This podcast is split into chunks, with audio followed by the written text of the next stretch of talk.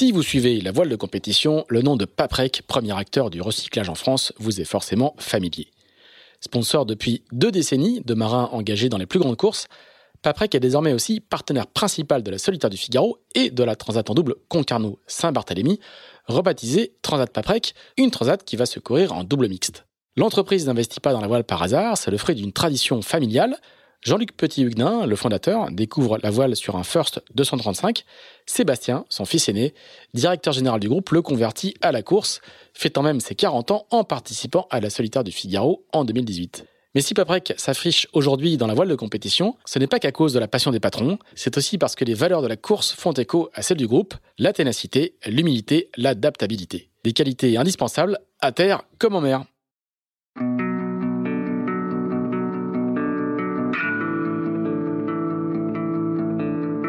Bonjour, vous écoutez Into the Wind, le podcast des marins qui font des phrases. Into the Wind est produit par Tip Shaft, le média des professionnels et des passionnés de voile de compétition.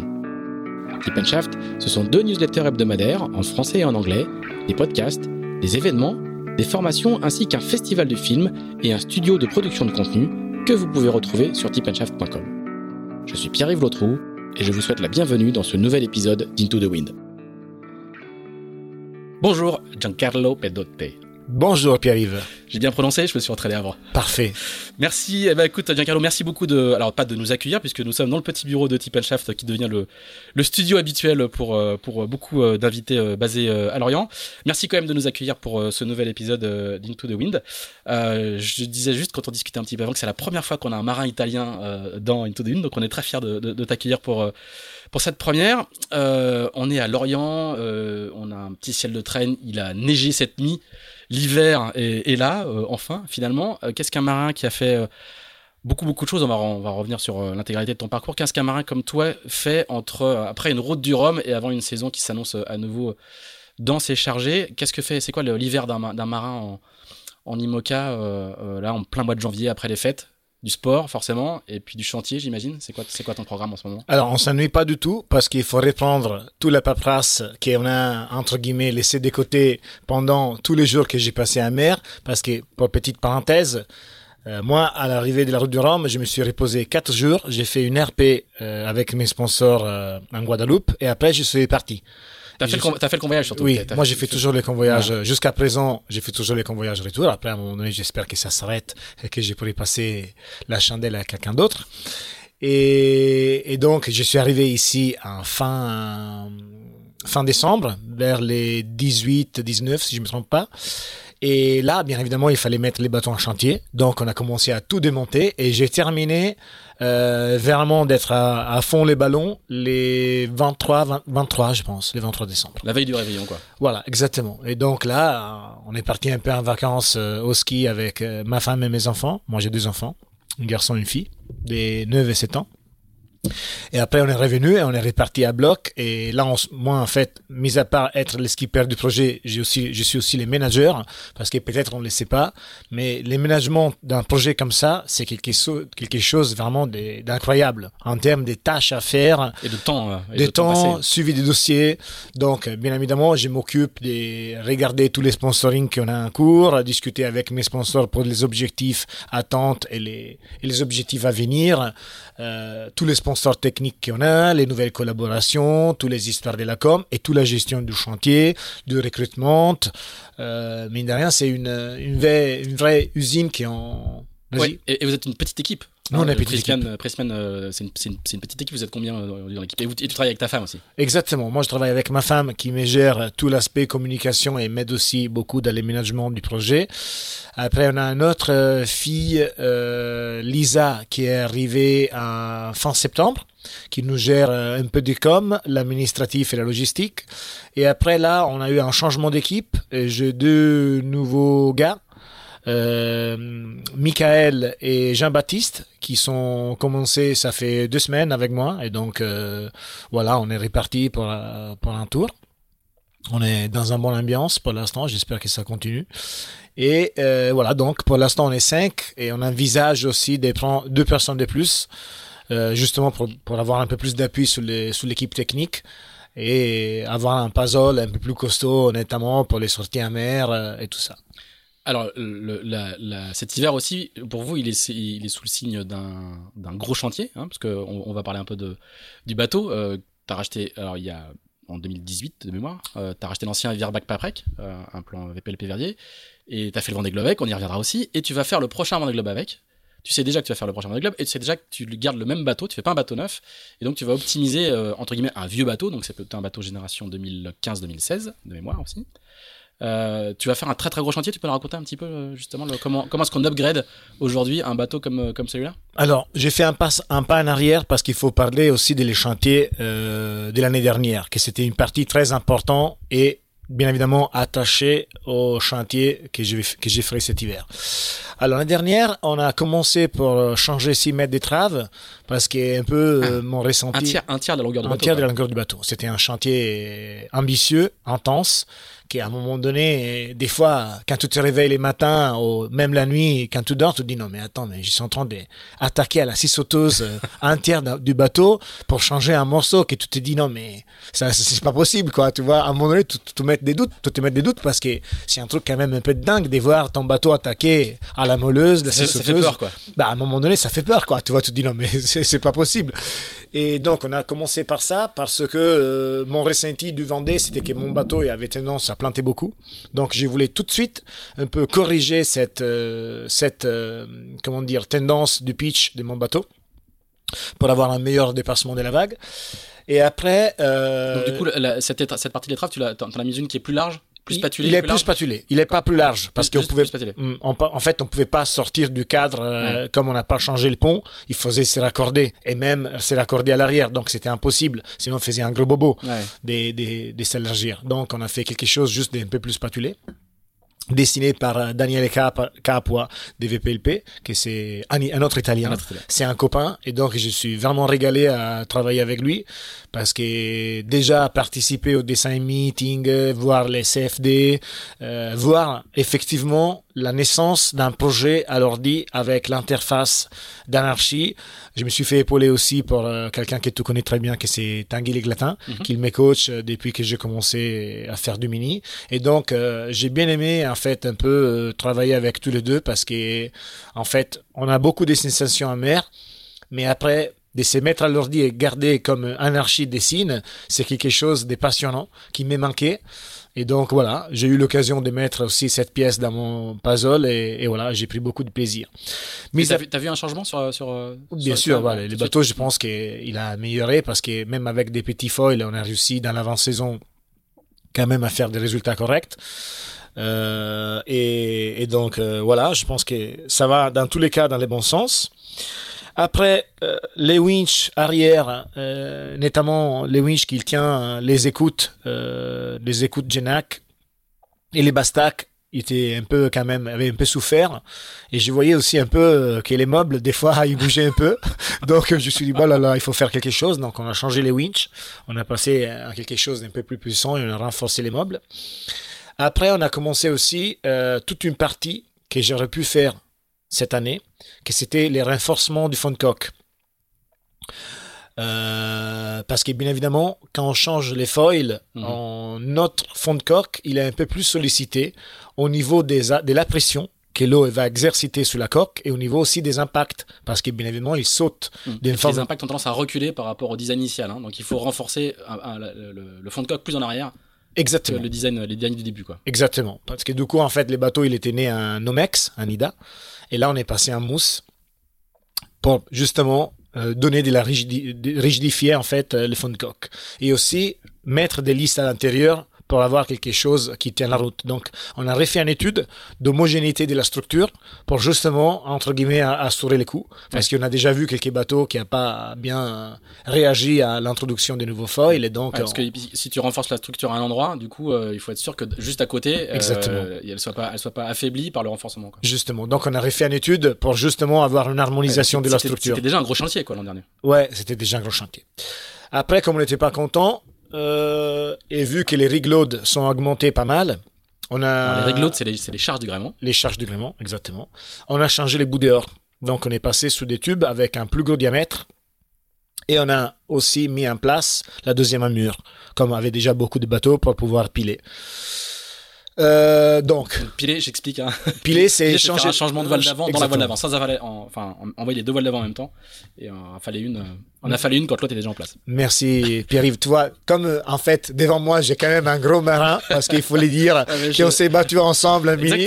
Certains termes, je me permets de les lancer parce que je sais très Je- bien je, que tu je ferai la traduction. que tu t'inquiète peux, que tu peux traduire pour le public.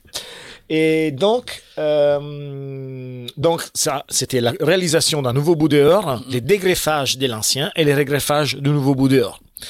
Et après aussi, on a changé la cadenne des J3 parce qu'avant, euh, mon axe des J3 était noyé dans, dans une cage et pas accessible. Et ça m'inquiétait un peu pour mon troisième Vendée de pouvoir pas inspecter cet axe-là parce qu'il faut pas oublier que si c'est l'axe du J3, il se casse, les mains, il vient, il vient par terre, quoi. Ouais, parce que c'est la, la seule partie euh, permanente du gréement à l'avant, c'est ça. Hein? Non, c'est pas la seule c'est, partie. c'est, le- c'est. Les- C'est les C'est J2 les qui J2, c'est pardon, structurel, mais quand on passe en voile des têtes, les J3, il faut qu'il y ait de la charge parce que sinon les mains s'inversent et ils cassent. Exactement. Donc c'est une été très très important et il faut comment dire vérifier que la cadène en carbone et tous les axes en métal il, il tient bien. Sinon on risque clairement de casser les mains en deux morceaux. Et donc on a refait cette pièce et aussi on a rendu on a instrumenté les axes. Donc aujourd'hui j'ai l'axe du, du bout dehors et l'axe du J3 qui sont instrumentés. Donc comme tu peux ça mesurer la charge en temps réel en temps réel. et ça, ça, bien évidemment, comme avec les nouveaux bouts dehors, en fait, on prend beaucoup de charges. Avec les nouveaux foils, pardon, on prend beaucoup de charges. Il faut aussi avoir un, un coup d'œil sous, sous les efforts pour éviter, D'accord. bien évidemment, parce qu'à un moment donné, les mains, il peut pas tenir après d'un certain charge et ça sera à nous, à un moment donné, d'être capable de lever le pied pour pas, pour pas tout casser. Donc, je savais très bien que j'aurais pris le départ d'un route de Rome avec un bateau pas optimisé, plus lourd, mais un- après, il faut être aussi réaliste. Faire tout euh, cet hiver, ça me faisait peur. Donc, euh, entre guillemets, j'ai voulu assurer les coups, assurer les coups euh, sur, euh, sur cette euh, partie du, du chantier. Et, euh, et bien évidemment, ne me retrouvais pas dans les, lourds, dans les rouges cet hiver. Donc, cet hiver, c'est quoi la suite? Cet hiver, c'est dépose des tout euh, les puits de foil qui, ont, qui sont les anciens puits dans la soute-avant. Tous ces chantiers-là, on les fait pour information chez Gepetto Composite, ici, Juste à côté là. juste à côté. Donc, dépose de tous les, les anciens puits, dépose des cales, ça, tout ça, on a déjà enlevé. Et en fait, on va regreffer des nouveaux puits qui vont accueillir les nouveaux foils, nouveaux, nouvelles cales et tous les systèmes de rake et d'hydraulique qui va avec. Donc c'est un énorme chantier. C'est un énorme chantier. Mais par contre, ça va changer le bateau. ça va complètement changer le Parce bateau. Pour moi, t'as- t'as- t'es l'un des rares à avoir encore les, les tout petits foils entre Oui. guillemets de la version 2015 quoi. hein. Oui. Moi, en fait, j'étais. Ça fait un moment que je suis les bateaux avec les plus petits foils de la flotte. donc, c'était à un moment donné bien. De... Je suis content d'échanger cette année. Et donc, voilà, ça, c'est vraiment notre, euh, notre gros chantier de l'année.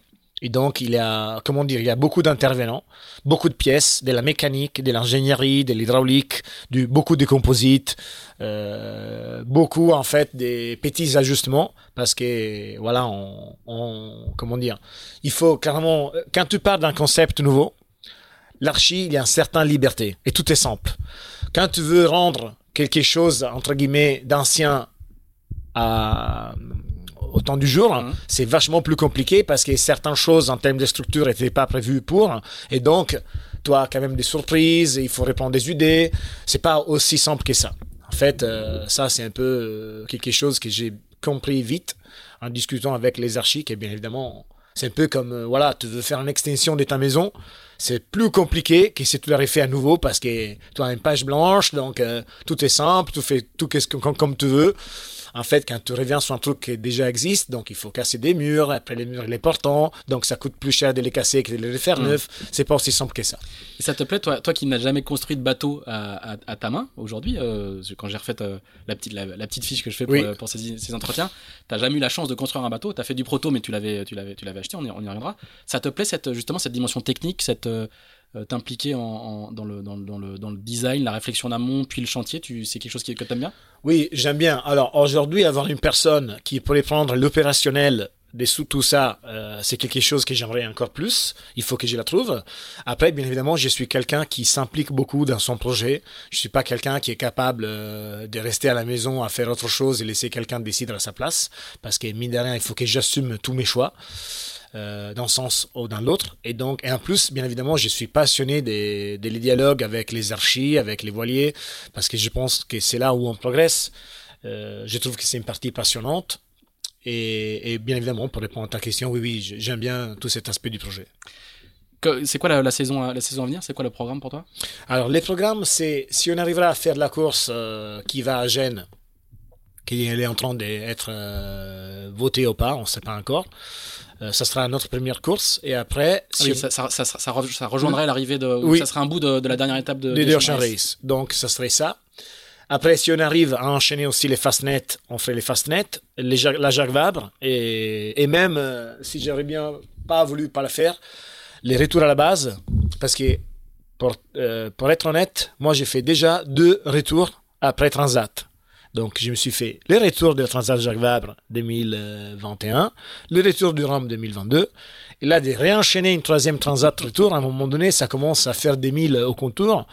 Et à un moment donné, ça pèse, quoi. Donc, et, et toi, t'as pas trop de problème dans la, dans la, dans la fameuse course au mille hein, qui, qui, est censée départager en, en cas de en, fait, en cas d'égalité. Euh, pas euh... pour l'instant. Nettement, j'étais en tête de mémoire euh, ouais. à la quand j'ai vu la, la feuille euh, en fin d'année. Après, je pense qu'il faut jamais dans notre métier, je pense qu'il faut jamais baisser la garde, jamais penser de dire ah non mais c'est bon parce que rien n'est bon, parce que tu vois un petit un petit faiblesse dans la dans, ouais, dans la veille, une course abandonnée, une course abandonnée, ou un problème technique, ça peut enchaîner d'autres choses derrière, et donc euh, je pense que en fait dans tous les cas mon approche c'est jamais m'appuyer sur quelque chose que je pense d'avoir réalisé derrière et regarder tous les défis comme euh, si je suis au premier jour d'école.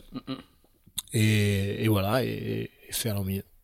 Ok, bon, ben, on, on, on, te souhaite de ne pas avoir à la faire. Si tout va bien, si tu ne la fais pas, c'est que tu auras suffisamment de mille pour la, pour, la, pour la saison à venir et pour le, le, le Vendée Globe qui s'approche. On, on, va, revenir sur, sur ton Vendée Globe, on va revenir euh, sur euh, tout ton parcours. On va repartir euh, à la fin des années 70 euh, en Italie, du côté de Florence, où tu oui. es, né.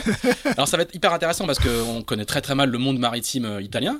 Euh, je crois que tu n'es pas dans une famille qui fait du bateau. Il n'y a, pas, ou peu de, connexion avec la mer. Mais alors raconte-nous comment, euh, le, petit Giancarlo euh, bah, se rencontre la mer et, à quel âge dis petit, peut-être que c'est plus tard d'ailleurs. Mais comment, quelle est la, genèse du, marin, du futur marin? Hmm. Alors déjà, pour répondre à ta question, moi je suis le premier marin des familles. Je viens d'une famille très humble. Mes parents étaient employés dans l'État avec des, salaires plutôt dans la partie basse, modérée, je veux dire de la société. Donc on avait on avait droit à les deux semaines des mers euh, tous les tous les étés. Mon père était un grand passionné de la mer, mais ah, passionné et passionné des voilà des nager, des il avait fait du en fait, il était dans dans un corps des polices euh, embarqué pendant un moment de sa vie. Donc plutôt des bateaux à moteur, euh, pas de la navigation à voile, mais dans tous les cas, quelqu'un qui aimait nager, qui aimait, quand il était petit, aller se chercher les fruits des mers en apnée. Donc, euh, je pense que cet aspect-là, il me l'a transmis. Et euh, j'ai les souvenirs, mon premier souvenir vraiment d'un vrai contact avec la mer, qu'un jour mon père, il m'a dit, j'avais 6 ans, je pense, ou même pas. En fait, on était en train de nager ensemble dans un mètre cinquante d'eau, et mon père, il trouve une bouteille abandonnée là dans, dans les sables. À un moment donné, il me dit, bah voilà, moi je la lance, et il faut que tu vas chercher cette bouteille en apnée. J'étais j'étais petit quoi. Donc je me souviens que les premières deux tests ça marche pas. J'arrivais pas. Et à la troisième essai j'arrive à, à, récupérer cette bouteille. Et donc voilà j'avais j'avais réalisé quelque chose dans une ambiance euh, qui me plaisait beaucoup. Et je pense que ça c'est un peu mon premier souvenir mais j'ai toujours eu une attractivité pour cet élément, quelque chose qu'on n'arrive pas à expliquer, non? C'est un peu comme euh, un jour tu rencontres une personne, tu te sens tellement bien que tu deviens un copain, ou si c'est une femme, euh, ça peut devenir ta femme, quoi. Donc euh, c'est quelque chose qu'on n'arrive pas à expliquer, mais dans tous les cas, moi j'avais besoin de me rapprocher de cet élément pour être bien avec moi-même. C'était comme tu, euh, tu, tu, grandis loin de la mer. Hein, ah bah oui, moi j'ai grandi à Florence, dans la ville de France, on est à 80 km. Et donc, euh, comme pouvoir gérer ça, bah, tu sais pas trop. En fait, tu peux pas mettre de ta vie quand tu n'es pas majeur, donc euh, tu fais qu'est-ce qu'ils font tes parents. Et tu lis beaucoup tu, tu, comme, que- que- Non, pas du tout. C'est juste une, une- une attraction, mais qui est, euh, Non, oui, qui est, qui est, euh, un peu théorique presque, quoi. Un peu théorique. Donc, quand j'ai 12 ans, en fait, avec mon père, on est dans les golfs des Foloniques, en face de l'île d'Elbe. Et on voit, euh, on était dans un, camping et il y avait une petite école de surf. Mais avec les, les surfs à l'ancienne, quoi, tu vois. Existaient pas du tout les rigs euh, pour enfants. Donc, c'était Tu, des tu parles de planche à voile, hein planches à voile Ouais. des voiles euh, triangulaires avec euh, avec la les winchbones qu'on a attachés avec un bout. Mm, mm. Ça existait même pas les Les trucs rapides. non, Ah non, les mains en alu, la dérive à baïonnette en bois, qui est seulement ça, c'était plus de 5 kilos, tu vois. non, un truc de fou, quoi. Et mon père, il me dit, bah voilà, qu'est-ce que t'en penses que si on, si on, si on fait un cours, si on prend un cours. Ok. Et donc, euh, on commence euh, les cours ensemble, mais je pense que notre prof était pas bon. Parce que du coup, moi, je me retrouve avec, euh, à 12 ans avec une voile entre 5,5 et 6 mètres carrés, triangulaire, qui pesait une, un, poids monstrueux. Les mecs, ils nous faisaient sortir dans des conditions peut-être pas les meilleures. Et après trois jours où moi, j'arrivais pas, en fait, je lâche l'affaire. Parce que j'ai dit, non, mais je m'amuse pas. Euh, en plus, je voyais pas, j'étais pas arrivé à avoir quelques sensations de glisse, euh, quelques petites carottes qui me faisaient envie de continuer. Donc, euh, et donc, je suis plutôt dans un contexte où je dis bon, tant pis. Et après, deux ans après, deux ans après, j'ai regarde un gars de mon âge qui à un moment donné, il était, il avait pas lâché l'affaire. Et à un moment donné, il arrive à faire, une- à planer Il partit en planning, ouais. à partir d'un planning. Donc ça, ça me fait réagir, quoi. J'ai dit non, mais c'est pas possible. Tu vois, lui, il arrive, moi, j'arrive pas. En plus, quand tu vois qu'il part un planning, tu comprends tout de suite que ce mec-là, il est en train de vivre quelque chose d'extraordinaire. Que toi, tu es là, à les regarder sur la plage, sous ton serviette. Et donc ça, quand j'ai fait 1 plus 1, je me dis non, mais là, c'est pas, c'est pas gérable. Mais du coup, les deux ans, tu vois, entre 12 et 14, la force, c'est pas pareil. En plus, moi, j'étais un sportif de ouf euh, depuis que je suis vraiment gamin. Donc, euh, et entre-temps, mon père avait acheté, avait acheté une petite planche. Donc, je lui dis, papa, je peux essayer la planche? Et à partir de ces jours-là, mon père a perdu la planche, quoi, parce que à un moment donné, j'avais, j'avais pris mes repères, je suis tout de suite arrivé au planning. Et j'ai un truc aussi à te dire que ça me, que c'est un des trucs que c'est vraiment resté un- très marqué dans ma vie.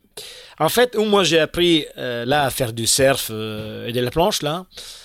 Euh, du coup, à deux ans, quand ça passe pas les, la planche, moi, qu'est-ce que j'ai fait? J'ai commence à, je nage, je nage, je m'a- je m'amuse avec mes potes quoi, dans cette petite plan d'eau.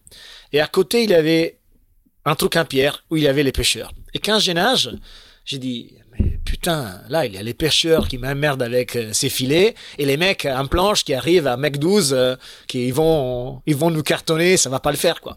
À 13 ans, donc, je passe à la pêche. Et j'ai dit, non, mais c'est pas possible, là, les mecs, ils sont rien, à faire que nager euh, si proche de mon truc, là, que j'ai- ils vont, ils vont me prendre tous les, tous les poissons qui vont, en train, qui sont en train de partir. Et les mecs en planche, même chose, quoi, tu vois. Je, je, je vais rien pêcher. Et à 14 ans, ah non, mais les mecs avec les filets, ça va pas, quoi, tu vois. Et les, et les mecs, ils sont en train de nager non plus, parce que là, j'ai pas la place pour passer mes virements et mes jibes.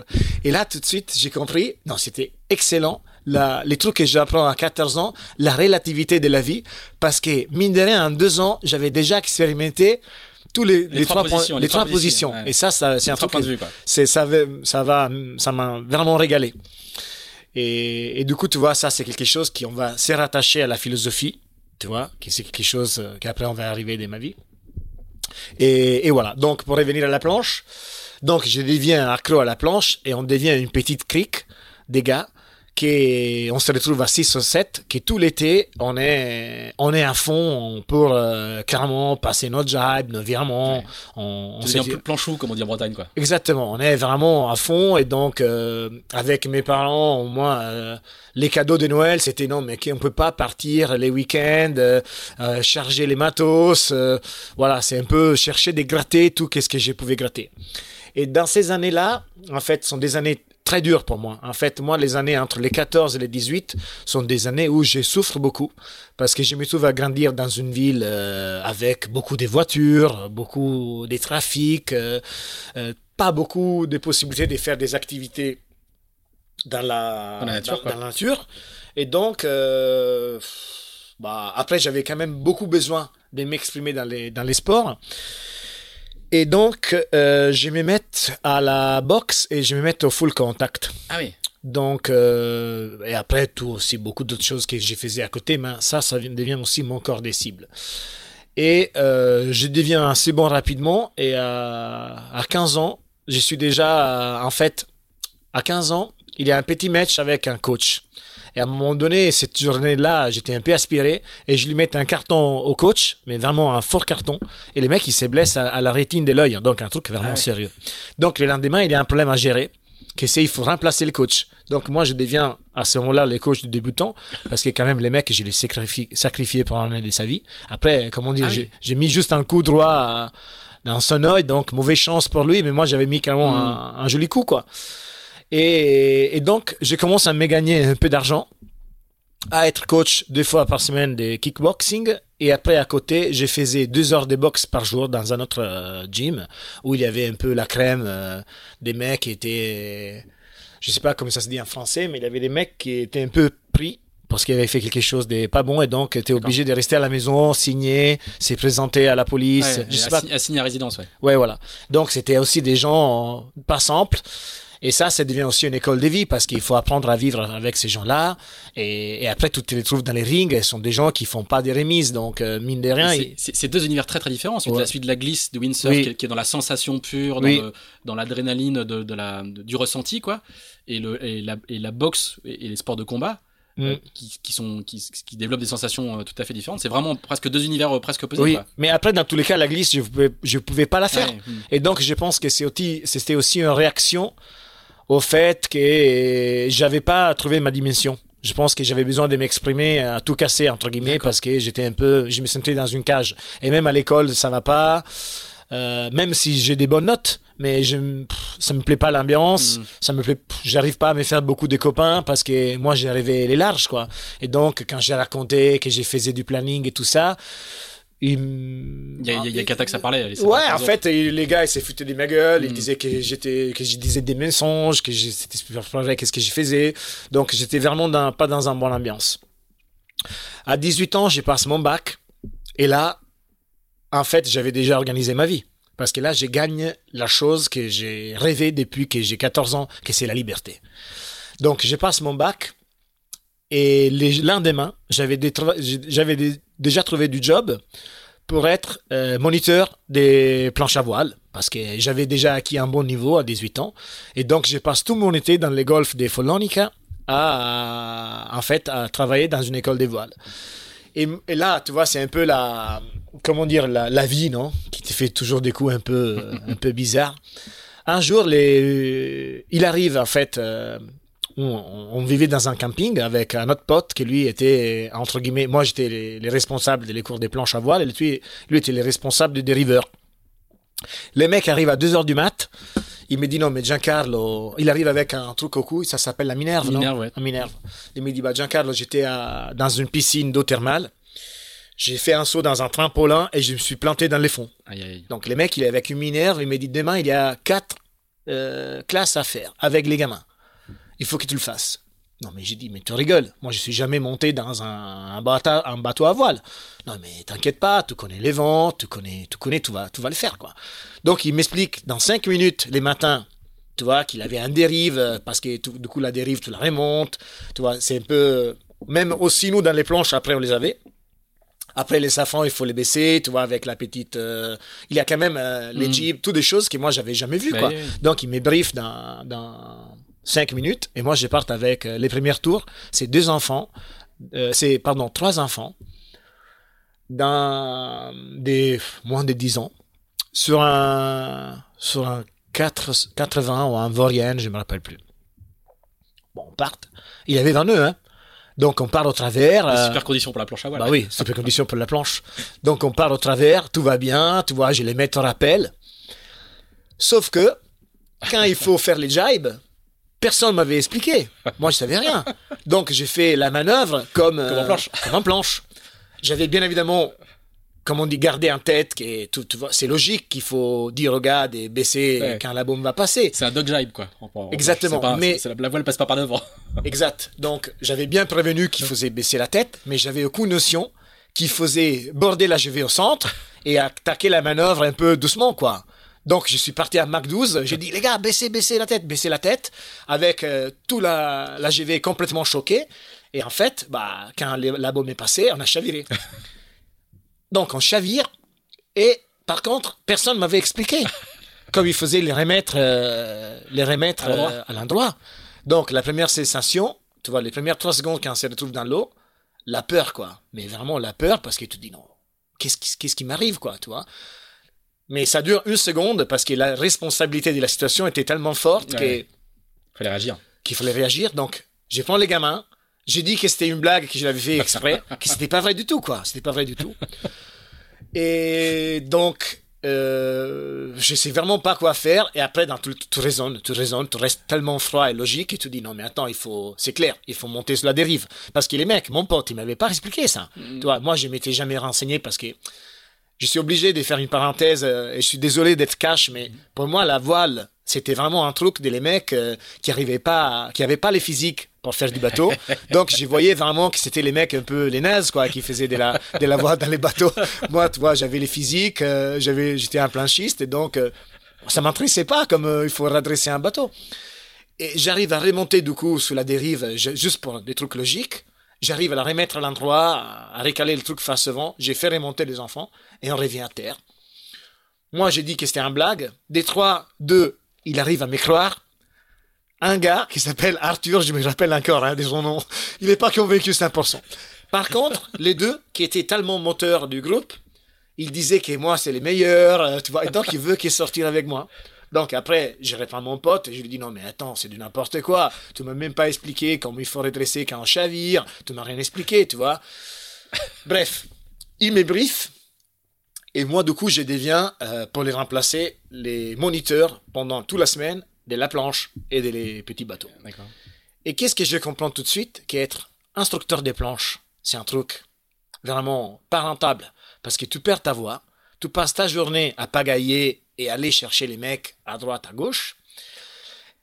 Lorsque, quand tu es à faire euh, les moniteurs sur un petit bateau, tu es sur le bateau, les gens ils sont tout près de toi, tu peux parler avec de la voix faible, c'est pas fatigant.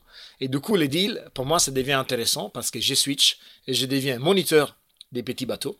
Et par contre, dans la pause, au quand c'est vraiment baston et on peut pas sortir, Ouais, moi, prends la planche, la ouais. planche et je vais me régaler. Donc là, je trouve vraiment mon équilibre. Et tout ça, en fait, ça continue euh, jusqu'à que j'ai l'âge des 21, 20 21 ans. Du coup, que je pars tous les étés. Et j'ai fait, en fait, 4 mois à l'année, ces jobs des moniteurs des voiles. Là, du coup, je suis devenu autonome euh, parce que j'ai aussi les permis de conduire. Et donc, je me souviens que j'avais un petit voiture, la Panda. Je sais pas si tu Ouais, connais Fiat la Panda, Panda, ouais, ouais. la Fiat Panda. Et j'avais une copine à 18 ans. Et par contre, moi, presque tous les week-ends, j'ai parti à faire de la planche. Et je disais, je suis désolé, mais il n'y a pas de place pour toi. Parce que du coup, j'avais trois planches, tous les voiles, tous les mains. Et du coup, j'avais une partie des trucs embarqués dans la toiture de la Panda. Et le reste à Et l'intérieur. le reste à l'intérieur. Donc, la Panda, c'était vraiment. J'arrivais à rentrer même pas les sacs de couchage. Et donc, j'ai commencé un peu une vie, un peu, euh, tu vois, comme ça, où tu pars les week-ends, tu dors dans la bagnole et tu, et tu planches euh, toute la journée. Et on était en fait euh, avec des copains qui on se faisait ça. Quelqu'un avait euh, des fois une. euh, une petite appart, donc on arrivait à dormir dans l'appart les soirs, on s'est bouffé 500 grammes de pâtes les soirs parce qu'on commençait à plancher en fait à 9h du mat et on restait jusqu'à les coucher du soleil. Et ça du coup c'est des, c'est des super souvenirs que j'ai des- de cette époque. Et après, euh, entre-temps, moi je commence aussi l'université. Alors voilà, parce que ça, c'est c'est l'une des caractéristiques. euh, Quand, quand on fait une petite recherche sur, euh, Ouais. euh, sur les, les articles et tout, très très vite, c'est le marin philosophe, le philosophe qui fait de la course.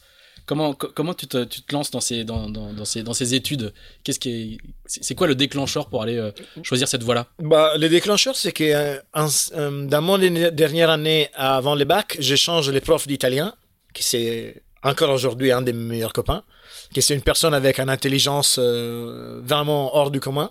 Walter s'appelle, Walter Buccelli. Et lui, bah, il me montre un peu cette matière d'une forme différente. Donc, je deviens tout de suite passionné. Et après mon bac, moi, je pars à travailler. J'ai fait les services militaires parce que à mon époque, euh, mhm. moi je suis de 1975, c'était encore obligatoire. Donc une année de service militaire et quand je reviens, je décide de m'inscrire à l'université, qui me garde encore un peu attaché à Florence. Et les étés, tous les étés en fait, les trois mois, euh, même quatre, parce qu'on commençait des fois à fin mai et arrivait jusqu'à presque à fin septembre. En fait, moi, j'ai travaillé comme euh, moniteur. Entre-temps, qu'est-ce qui se passe en parallèle? Mon cousin, Piero, qui c'est une des autres personnes euh, vraiment très importantes de ma vie, lui, qui on faisait beaucoup de trucs ensemble, on partait au ski, on jouait au tennis. En fait, c'était un peu mon cousin, c'était un peu la personne avec qui moi j'ai trouvé un dialogue. Mm. J'avais des bons, des bonnes relations à Florence. En fait, lui commence, euh, il prend les permis, parce qu'en Italie, nous, on a besoin de prendre un permis pour conduire des bateaux à voile. Donc lui, il prend les permis et il rentre dans une société de charter et école des voiles qui s'appelle La Via del Mare euh, à Florence. Et là, en fait, ça c'est une école des voiles sous clairement des bateaux, des bateaux de plaisance. habitables, mhm. des plaisances. Et donc, euh, on s'occupait de ramener des gens en croisière et faire de l'école euh, sous des bateaux qui étaient entre 10 et 20 mètres. Donc, lui, il me, il me dit aussi, mais attends, Giancarlo, pourquoi pas? Tu prends aussi, toi, les permis et, tout ça. Euh, peut-être tu vas essayer, tu viens faire des trucs avec moi, tu regardes si ça te plaît. Et bien évidemment, moi à l'époque, j'avais 20 ans, 20 ans, 21. Et je sens un peu la limite du truc, quoi, tu vois, parce que je me dis, bah, je peux pas continuer. J'aime beaucoup la glisse et ces sports-là, mais je me voyais pas encore, comment dire, rester dans, à être moniteur des voiles encore à 40 ans. tu vois, je me disais, bah, c'est pas simple de trouver du boulot, peut-être, mm. tu vois, donc je vois aussi une, une monde qui s'ouvre à côté. Et donc, Qu'est-ce que j'ai fait? Bah, Je prends les permis et j'ai fait un convoyage avec lui d'un bateau de la Grèce à, en Toscane. Et donc, bah, j'ai dit, bah voilà, c'est sympa quand même cette histoire parce que tu as beaucoup de paramètres à gérer, tu vois, la météo. Entre guillemets, euh, à un moment donné, je me rendais compte que pour moi, être coach encore sur les petits bateaux et la planche, c'était devenu un peu j'avais pas de gros j'étais pas stimulé quoi. Mm. tu vois ça m'intéressait plus j'apprenais plus grand chose c'était un peu répétitif. Lorsque là j'avais un monde qui s'ouvrait devant quoi complètement. Parce que du coup les mecs là avant d'être laissé le bateau oh, laisse tomber quoi tu vois. Ils m'ont ils m'ont clairement regardé comme deuxième mm. pendant longtemps et donc, euh, je pense quand je commence à avoir 23, euh, 24 ans, je prends pour la première fois la, responsabilité d'un bateau sur un petit croisière euh, qui on faisait ce qu'on faisait avec un groupe en week-end. Et donc, euh, bien évidemment, c'était déjà à l'époque pas mal rémunéré comme activité. Et du coup, je me retrouve dans une position d'extrême confort parce que je suis encore tout au début de l'université. Je pense que j'étais du coup au deuxième année. et je vois clairement quelque chose qui me passionne où je peux euh, m'éclater, apprendre beaucoup de choses et aussi, comment dire, avoir, un salaire à côté. Mm. Donc, euh, vite, entre guillemets, j'apprends et je rentre dans ce monde-là et, et, ça commence à me prendre beaucoup de temps. Parce que du coup, j'ai travaillé tous les week-ends, tout l'été. Et après, il y avait aussi beaucoup des moments à l'année, tu vois, les vacances de Noël, les mm. vacances des Pâques, il y avait les clients qui voulaient mm. faire euh, les réveillons en mer, euh, tous les ponts qui, toi, euh, entre les jours festifs et fériés, tu vois. Donc, ça me fait quand même, je commence à faire vite 150 jours, 120 jours embarqués, quoi. Donc, ça me fait un salaire et ça me fait aussi beaucoup d'expérience. Et bien évidemment, comme je suis dans un port euh, où il y a quand même beaucoup de bateaux. Tous les week-ends, il y avait les petites régates. C'est quel port euh, Punta Ala, en face de l'île d'Elbe. Donc, euh, il y a. Pour les, pour les, Français qui connaissent pas la géographie, c'est en face du Cap Corse, quoi. Hein. C'est euh, Exactement. Dans, l'est, dans l'est immédiat Exactement. Du, Cap Corse. Et donc, là, les week-ends, il y avait les petites régates et, et je commence à, à m'embarquer à faire les numéros 1 sous des bateaux, des mecs, voilà, qui avaient, qui, c'était la petite régate du, du week-end, quoi. Et là, j'ai dit, bah voilà, ça c'est encore plus intéressant qu'il ramener des gens à croisière et faire de l'école de voile. Euh... Et la compétition arrive, arrive par hasard ou c'est un besoin que tu as? Parce que Non, moi j'ai besoin. C'est ça, parce que le kickboxing, euh, les sports de combat, t'aimes la, la confrontation, quoi. Donc, je t'ai pas dit, mais moi, la kickboxing, j'ai fait des matchs, des vrais matchs. Ah j'ai rentré à la maison vraiment des fois. Pour ceux qui veulent réclamer contre toi regarde, faut pas oublier que. Voilà. Donc, euh, j'ai fait des vrais matchs, quoi. J'étais un, vrai compétiteur. J'ai fait des lagonismes. Et à côté de ça, euh, j'aimais beaucoup la course à pied. Euh, on faisait de temps en temps du ski. Euh, après, j'ai fait un peu tous les, j'ai mis les nez un peu dans tous les sports, quoi. Tu vois, les tennis.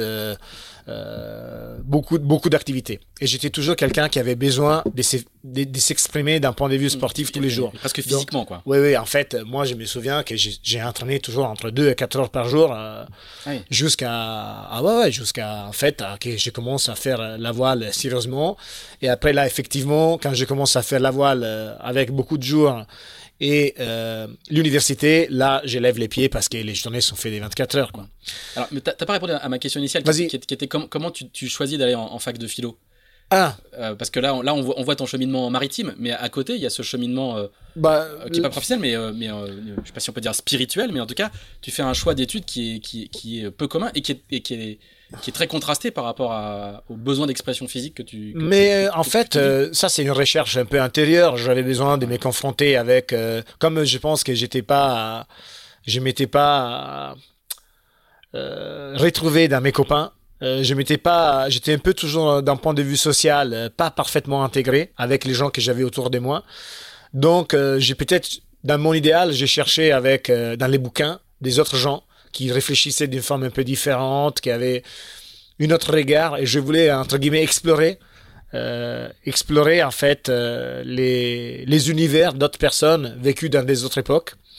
Et en fait, bah, c'est un peu comme l'histoire de la mer, tu sens animant, quoi. Tu vois, j'ai commencé à prendre quelques bouquins des philosophies comme ça par hasard, et tu te dis, non, mais ces trucs-là, ça m'intéresse, quoi. Ça me passionne. Euh, c'est un truc, j'ai envie d'aller plus loin, quoi.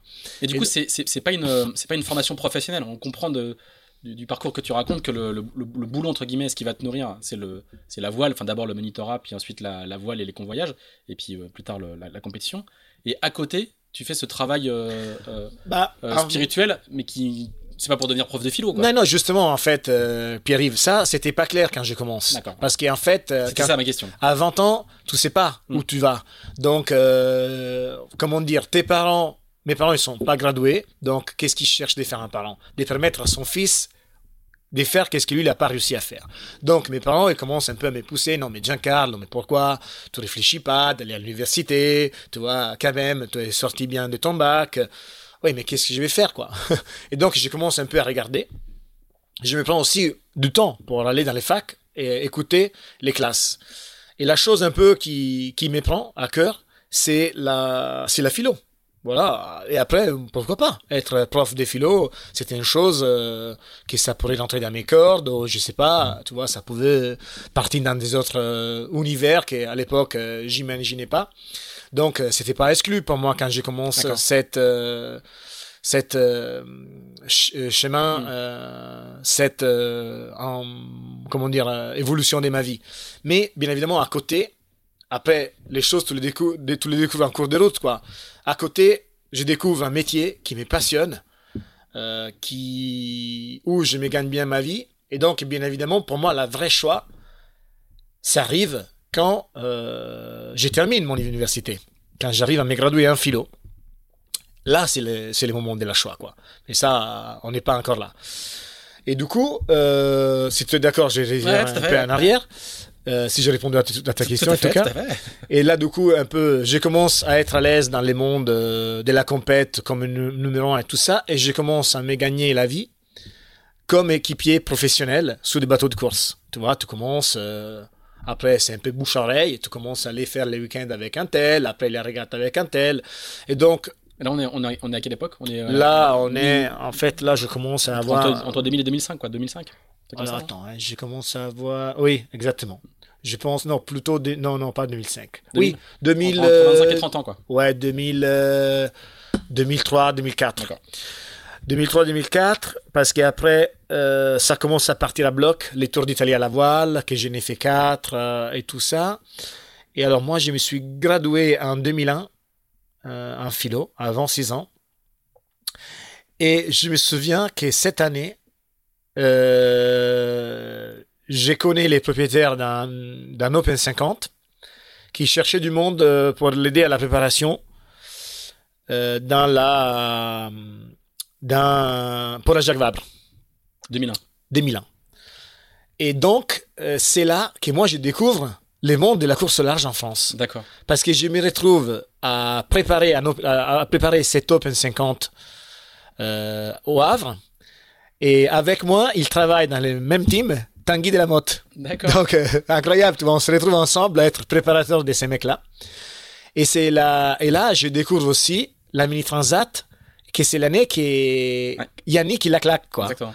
Et donc, tu vois, déjà, j'avais Yannick, que c'était Parce que la, la Jacques Vabre arrive à- au même endroit que le- la, la Mini Transat. Oui, Arrive à Bahia. euh, exactement. Et du coup, euh, tu vois, je prends tout de suite comme mythe euh, Yannick, parce qu'il tout dit non, mais Bestaven. les mecs, Bestaven, qui c'est les mecs qui claquent euh, la Transat. Et après, j'ai dit non, mais ça, c'est un truc de dingue, tu vois, traverser la- le- le- le- le- traverser l'Atlantique avec un bateau de 6 mètres 50, il faut que, il faut que j'arrive à, il faut que j'arrive à faire ça. Ah, juste avant, est-ce que euh, parce que tu es passé très très vite sur les années, tes années de, de coureur pro euh, en Italie ou d'équipier professionnel, Oui. est-ce que tu peux nous raconter un petit peu ce que c'est que le, le- le- le milieu de la voile professionnelle en Italie? Parce qu'il est très très différent Bah, alors, de la France. C'est a, plutôt des propriétaires. C'est plutôt des propriétaires, en fait. Euh, c'est plutôt des propriétaires il y a même du monde qui arrive à monter des projets avec des sponsors. Mm. Et donc, on a beaucoup, beaucoup de régates, nous, inshore. Par exemple, moi, j'ai fait, je pense, 4 ou 5 tours de l'Italie à la voile, que c'est un peu l'équivalent de ce que vous avez en France. Ce sont des courses en équipage où on fait une longue étape, qui on, on fait une étape de 150 000. En fait, on part de l'extrémité de l'Italie, euh, Trieste, pour rejoindre l'autre extrémité qui c'est Gênes. Une année, on le fait dans un sens et l'année suivante, on le fait dans l'autre. Moi, je l'ai gagné euh, une fois et aussi j'ai fait des belles places euh, dans les autres années. Donc ça, sont des projets gérés par exemple par les villes ou pour euh, des gens qui trouvent des sponsors où on est tous rémunérés. Ou sinon, il y a aussi des propriétaires qui sont quand même de l'argent à disposition et qui se permettent d'avoir des équipiers euh, professionnels pour chercher d'être performants. Et donc, on a un circuit important. On a la Sardinia Cup, la Swan Cup, euh, la Régate des Trois Golfs. euh, euh, pff, on les a un paquet, quoi. La Giraglia, euh, la 151 000. euh, on a, pff, là, je me souviens même plus, quoi. Mais on a beaucoup, beaucoup de courses pour remplir un calendrier. Et c'est très structuré? On sait, on sait par où il faut commencer. On sait où taper à la porte ou c'est vraiment euh, un monde un peu fermé, euh, Bah, juste du relationnel? En fait, c'est un peu comme toutes les choses qui marchent avec les bouches à oreille parce que moi, je faisais du coup les petites régates euh, du dimanche à Puntal et après là, les mecs, ils te demandent de venir euh, sur les circuits. Là, tu comprends vite qu'il y a du monde payé à bord et là, tu vois que ton niveau, il est pas loin euh, de l'autre euh, mec Qui sont payés. qui, des mecs qui sont payés. Donc la personne, bien évidemment, au début, ne veut pas te payer, mais après, il te demande de faire plusieurs régates avec lui. Donc il te demande un engagement. Et à ce moment-là, tu lui dis, bah ouais, je peux m'engager, mais à ce moment-là, il faut qu'il te me paye. Donc euh, tu commences à être payé, et là, il y a les autres gens qui commencent à te connaître, ils te Mhm. regardent, et donc il vient te chercher, il te dit, euh, ça t'intéresse de faire telle régate avec nous tel jour, ou c'est même toi qui tu as à un moment donné un équipage qui te plaît, et tu te proposes. Mm. Tu te proposes au début gratos, et après, euh, tu, tu dis, ah, écoute, j'y viens, une fois, si après tu es content, on, on va voir de, de trouver un deal. Et c'est essentiellement un circuit équipage, Oui, c'est un circuit équipage. même s'il y a une classe mini italienne, Oui, déjà, déjà depuis, de- Oui. de- de- depuis assez longtemps. Mais sinon, l'essentiel de la pratique, c'est de l'équipage oui, et plutôt inshore avec, ou, ou, euh, ou semi-offshore. Enfin, oui. Giraglia, c'est un petit peu offshore, mais c'est pas, des, pas des, des très très longues étapes. Euh, c'est ça, grosso modo, le paysage de, de la, de la régate italienne. Et ça a assez peu changé depuis ou ça a beaucoup changé depuis? Non, c'est resté toujours comme ça. Et puis, à intervalles réguliers, il y a un Giovanni Soldini, il y a un Oui. Giancarlo Pedoté, des gens qui, qui sortent de ce circuit-là pour euh, à- attaquer du circuit euh, offshore. Et euh, juste pour finir, il y a une grande tradition aussi de voile légère. Il y a des, des, Oui. des régatiers euh, olympiques Bien sûr. de très très niveau, notamment une, une grande école du 470. Euh, et puis, il y a, il y a depuis maintenant euh, 20 ans ou 30 ans des équipes italiennes dans la Coupe de l'Amérique. Donc, on voit qu'il y a un vivier de course en équipage euh, en inshore qui est très, euh, Oui. de très très haut niveau. quoi. Et aussi, là, un 49er, Exactement. euh, là, Ruggero Tita et Caterina, ils ont gagné l'or aux Olympiades. Euh, on a, nous, on a eu toujours beaucoup de bateaux en coupe. hein. Mhm. Une édition, on a eu trois bateaux Ouais. en coupe. Euh, et notre, et Luna Rossa, c'est un bateau régulier de la coupe. Donc, euh, ça, c'est un peu le résultat d'une grande implication dans la voile légère. Par exemple, il y a un gars, Marco Gradoni, champion du monde en opti, pendant, je sais pas, deux, trois fois. Mhm. Donc, on a une grosse tradition des voiles légères et une grosse tradition des voiles en, en équipage. Et t'as jamais fait de voile légère, toi? Enfin, t'as fait, Non, moi, j'ai jamais moniteur de- en voile légère, Non, mais t'as j'ai jamais fait jamais- de voile non. olympique, quoi. Non, jamais. Jamais. Donc, euh, là, moi, bien évidemment, dans, dans cette époque, moi, je frappe à la porte de la classe mini italienne. Je demande à beaucoup de proprios euh, de m'embarquer comme équipier et personne ne m'accepte. Fou, hein En fait, euh, il et en plus, c'est passé des choses que, tu vois, moi, j'ai m'arraché les cheveux. Parce que les armateurs des mini, des fois, ils se mettaient ensemble et ils laissaient un bateau à quai. Ah oui. Et moi, tu vois, j'étais un pleur, quoi. Donc, alors là, je sais pas comment faire. Et je décide, euh, je décide de m'auto-sponsoriser. Je trouve, euh, je vois qu'il avait un bateau ab- presque abandonné. Euh, un Naos. Tu te souviens, les Naos Ah ouais. On part de loin, hein Vraiment de loin. La Twingo de la mer, quoi. Truc de- C'était un bateau en plastique, orange, orange et gris, Ouais. de- d'un architecte italien qui s'appelle Marco Zancopé. Exactement. Collé avec du Sika. C'est ça, exactement. Et euh, entre nous, on l'appelait euh, la, la, la, la trapanelle et on, on prenait l'accent italien pour dire une trapanelli ou trapanello, je sais pas comment on disait. Ouais. Mais c'était terrible, quoi. C'était le. Terrible. ouais. Et puis Terrible. Il, était, il, était, il était vraiment très très laid. Ouais.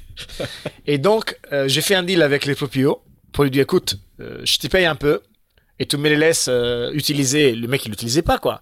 Donc déjà, je te les remettre nickel, je te paye un peu et tu me permets de faire des régates, de m'entraîner.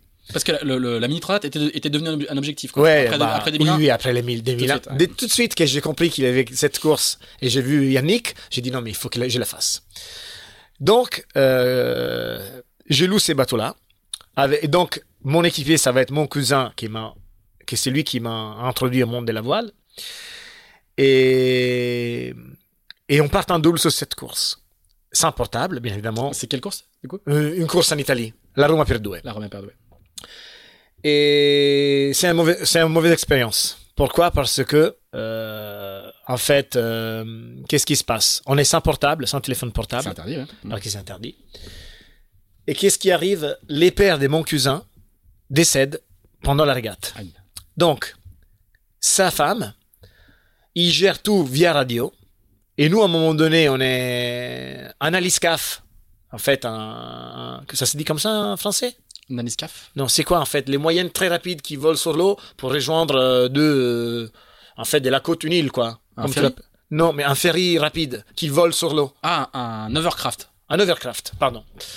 En fait, du coup, un overcraft. Sur, un sur coussin d'air, hein, c'est ça? Oui, Ouais, c'est ça. non, pas sur courant d'air. Il y a. euh, Sur foil Non, pas sur foil. Bah, Bon, c'est pas grave. C'est pas grave. Une navette rapide. Une navette rapide. Je sais pas comment ça s'appelle en français. Et donc, ils nous, ils se mettent à côté de nous, ils nous demandent un contact radio. Et donc, il Ah oui. dit, bah, voilà, messieurs, je suis désolé de vous informer que votre père est décédé. Donc, euh, si vous voulez embarquer avec nous, parce qu'il va avoir, Ah oui. euh, bah oui, il était l'enterrement, quoi. Donc, tu t'imagines? Moi, cramé, la première course, mon cousin, comme ça, une flèche dans son cœur, euh, toute la gestion émotionnelle de, de l'histoire. Et je me retrouve dans deux secondes, toute seule dans les bateaux, quoi. Dans la pétole. Euh, et d'un point de vue émotionnel, c'est très compliqué pour moi de Mhm. gérer tout ça parce qu'en plus, mon cousin, c'était une des personnes avec qui moi, j'avais plus, euh, comment dire, d'attachement. Et en plus, son père, c'était une personne très importante pour moi. Et là, tout de suite, je comprends qu'est-ce que c'est dur la mer, quoi. Parce que tu peux pas dire, euh, non, mais là, c'est, c'est bon, quoi. On arrête le jeu, on est fatigué, clignotant à droite, Mhm. téléphone portable, on appelle euh, quelqu'un qui vient me chercher et, et là c'est fini quoi. Non non là c'est pas fini, là il faut rentrer. Donc j'ai décidé bien évidemment d'abandonner la course parce que j'ai pas un état psy- psychologique qui me permet de continuer. En plus je pense qu'on était déjà hors temps limite. Et t'avais t'avais déjà fait du solitaire? Non, jamais. Ah oui. Donc je me retrouve. euh, Non, mais en plus, en plus, euh, à un moment donné, je pense que je reste presque aux limites de la nourriture. Et il avait cette, cette année-là, c'était une année catastrophique en termes de vent. Donc beaucoup de bateaux abandonnent. Et il revient au moteur parce que c'était un truc vraiment tout dans la pétole. Et à un moment donné, j'arrive à appeler un mec à la VHF, un copain, qui se retrouve sur mon trajet. Et donc il me file en bout. Et je- donc j'arrive à rentrer tracté par lui, quoi. Parce que c'était vraiment. Quand nous, un, un, un mètre dans la pétole, ça peut durer trois jours. hein. Et donc voilà, c'était vraiment mal, mal parti. Donc voilà, les premières, euh, la première essai, c'est quelque chose de très dur parce que je me retrouve à, à avoir dépensé de l'argent, l'inscription et tout ça, c'était à notre charge. Et, euh, et, Mais tu vas continuer. et comment? Mais tu vas continuer quand même. Ouais, bah oui, je vais continuer, mais bon, dur quoi, dur parce que les premiers coups, c'était vraiment dur. Donc j'ai dit, bah non, mais je peux pas continuer à faire euh, tout ça avec ces bateaux-là. Et en plus, avec mes frais, j'arriverai nulle part quoi. Donc comme j'ai fait, bah dans tous les cas, mes parents avaient aucune euh, piste pour euh, me donner entre guillemets un ascenseur social, de me présenter quelqu'un qui pouvait me sponsoriser. Et donc j'ai dit, il faut que je prenne les teurs par les cornes et il faut que je fasse un truc et ça a été jamais fait. En fait, je me suis rendu compte qu'en Italie, il manquait un bouquin vraiment très très bien fait qui expliquait aux gens qui sortaient du permis nautique comme il fallait skipper un bateau, quoi, tu vois, Un manuel, quoi. un manuel. En fait, il avait les glénons, mais c'était un très grand, personne n'arrivait à le lire en entier parce que c'était une bible euh, dense. Donc je me dis, C'était le manuel des Glénans et, et- et- et traduit en italien. Oui, traduit en italien. Ah. Et donc, je me dis, je vais faire ça. Parce que du coup, je suis philosophe, je sais très bien écrire. Ou dans tous les cas, j'ai pensé de savoir bien faire ça.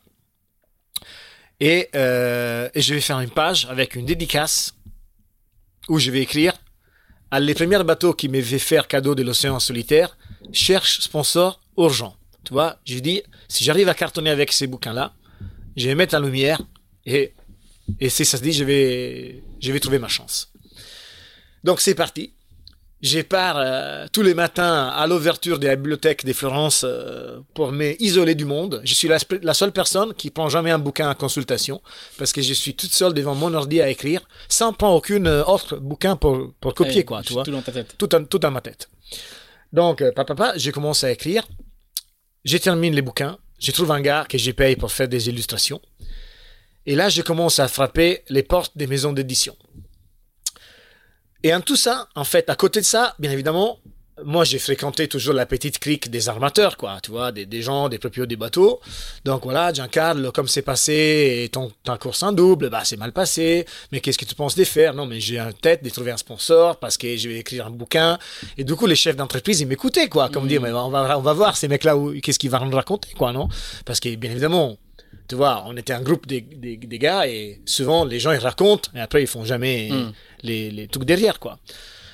Donc, je frappe à la porte de Murcia, qui à l'époque c'était la plus grosse édition d'Italie de la bibliothèque de la mer. Oh, bon, comme j'étais introduit par personne, les mecs ils me disent non mais on va voir, on va lire. Ça passe sept mois et, et ça passe Pas de nouvelles. Pas de nouvelles. Donc à un moment donné j'ai commencé à m'énerver parce que je suis un peu un sanguin aussi à l'origine.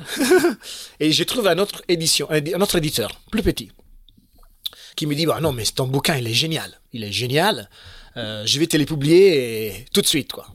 Donc j'appelle Murcia et je dis messieurs j'ai un éditeur, soit vous me donnez un contrat dans une semaine, soit je vais les publier avec lui. Après trois jours j'avais les contrats pour les faire bien évidemment avec Murcia. Donc mon, camarade là, les petites maisons d'édition, il m'avait donné quand même la force des frappes pour me faire éditer. Parce que bien évidemment, édité par une petite maison, ça me donnait pas de la force Hmm. vis-à-vis d'avoir une crédibilité plutôt que la, la plus grosse Ouais, maison d'édition. quoi. Donc, euh, paf, les bouquins ils vont être imprimés. Et moi, je décide d'investir et de faire cadeau à une trentaine de chefs d'entreprise de ces bouquins-là. Et un des personnes à qui j'ai fait cadeau de ces bouquins-là, c'était un de mes élèves, qui euh, c'était devenu le numéro un des Prismian. Parce que Prismian, il faut que je te fasse une petite parenthèse. C'est une Attends, partie... l'un de tes élèves de, de- des- des cours de voile. D'école des voiles, pardon, des des cours des voiles. Donc en fait, Valerio Battista, qui c'est aujourd'hui le numéro un des Prismian avec 35 000 employés et chiffre d'affaires, euh, Ouais. laisse tomber, euh, c'était un de mes élèves qui à l'époque c'était un ingénieur de la Pirelli. D'accord. Et lui, il prend la tête des Prismian en 2005, parce que Prismian, en fait, la partie câble des Pirelli se détache, il devient autonome, et c'est comme ça qu'il arrive euh, à, en fait, c'est comme ça qu'il arrive à la naissance, Prismian, mon sponsor. Ça se appelle un spin-off. C'est exactement un spin-off. C'est comme ça que ça se passe les spin-offs. Et donc, euh, nous là, on est en 2004 à la sortie de ces bouquins-là. Prismian, il vient d'être, euh, de naître, euh, d'être lancé, d'être lancé à la fin de 2004. Euh, moi, entre-temps, j'ai fait amitié avec un gars qui avait un bateau, un Mini 650. Un autre plan un peu euh, comme ça, les plans qui sont chez nous en Italie, un Twister. Je sais pas si tu connais ah, ce bateau, le Twister. Voilà. Pas mal non plus. Qu'il a jamais vu la série parce qu'ils sont jamais à, à faire vendu, jamais réussi à faire 10 exemplaires. Exactement. Donc moi, j'ai commencé à faire des courses en double avec lui. Pierre, on s'appelle ces garçons-là, à Trieste. Et j'ai dit à Valérie, du coup, qui a mon bouquin, euh, bah, ça t'intéresse de nous sponsoriser. Et donc, il nous donne un billet vraiment ridicule pour mettre les stickers, la com, toutes les inscriptions. En fait, bien évidemment, c'est une perte d'argent, mais on arrive à, faire des bons résultats en double. Et donc, à la fin, lui, il me dit, euh, écoute, vas-y, je te sponsorise pour la mini. Alors là, c'est pas, c'est pas gagné. Parce que du coup, je me retrouve. Là, on est en 2007, à la fin du 2007.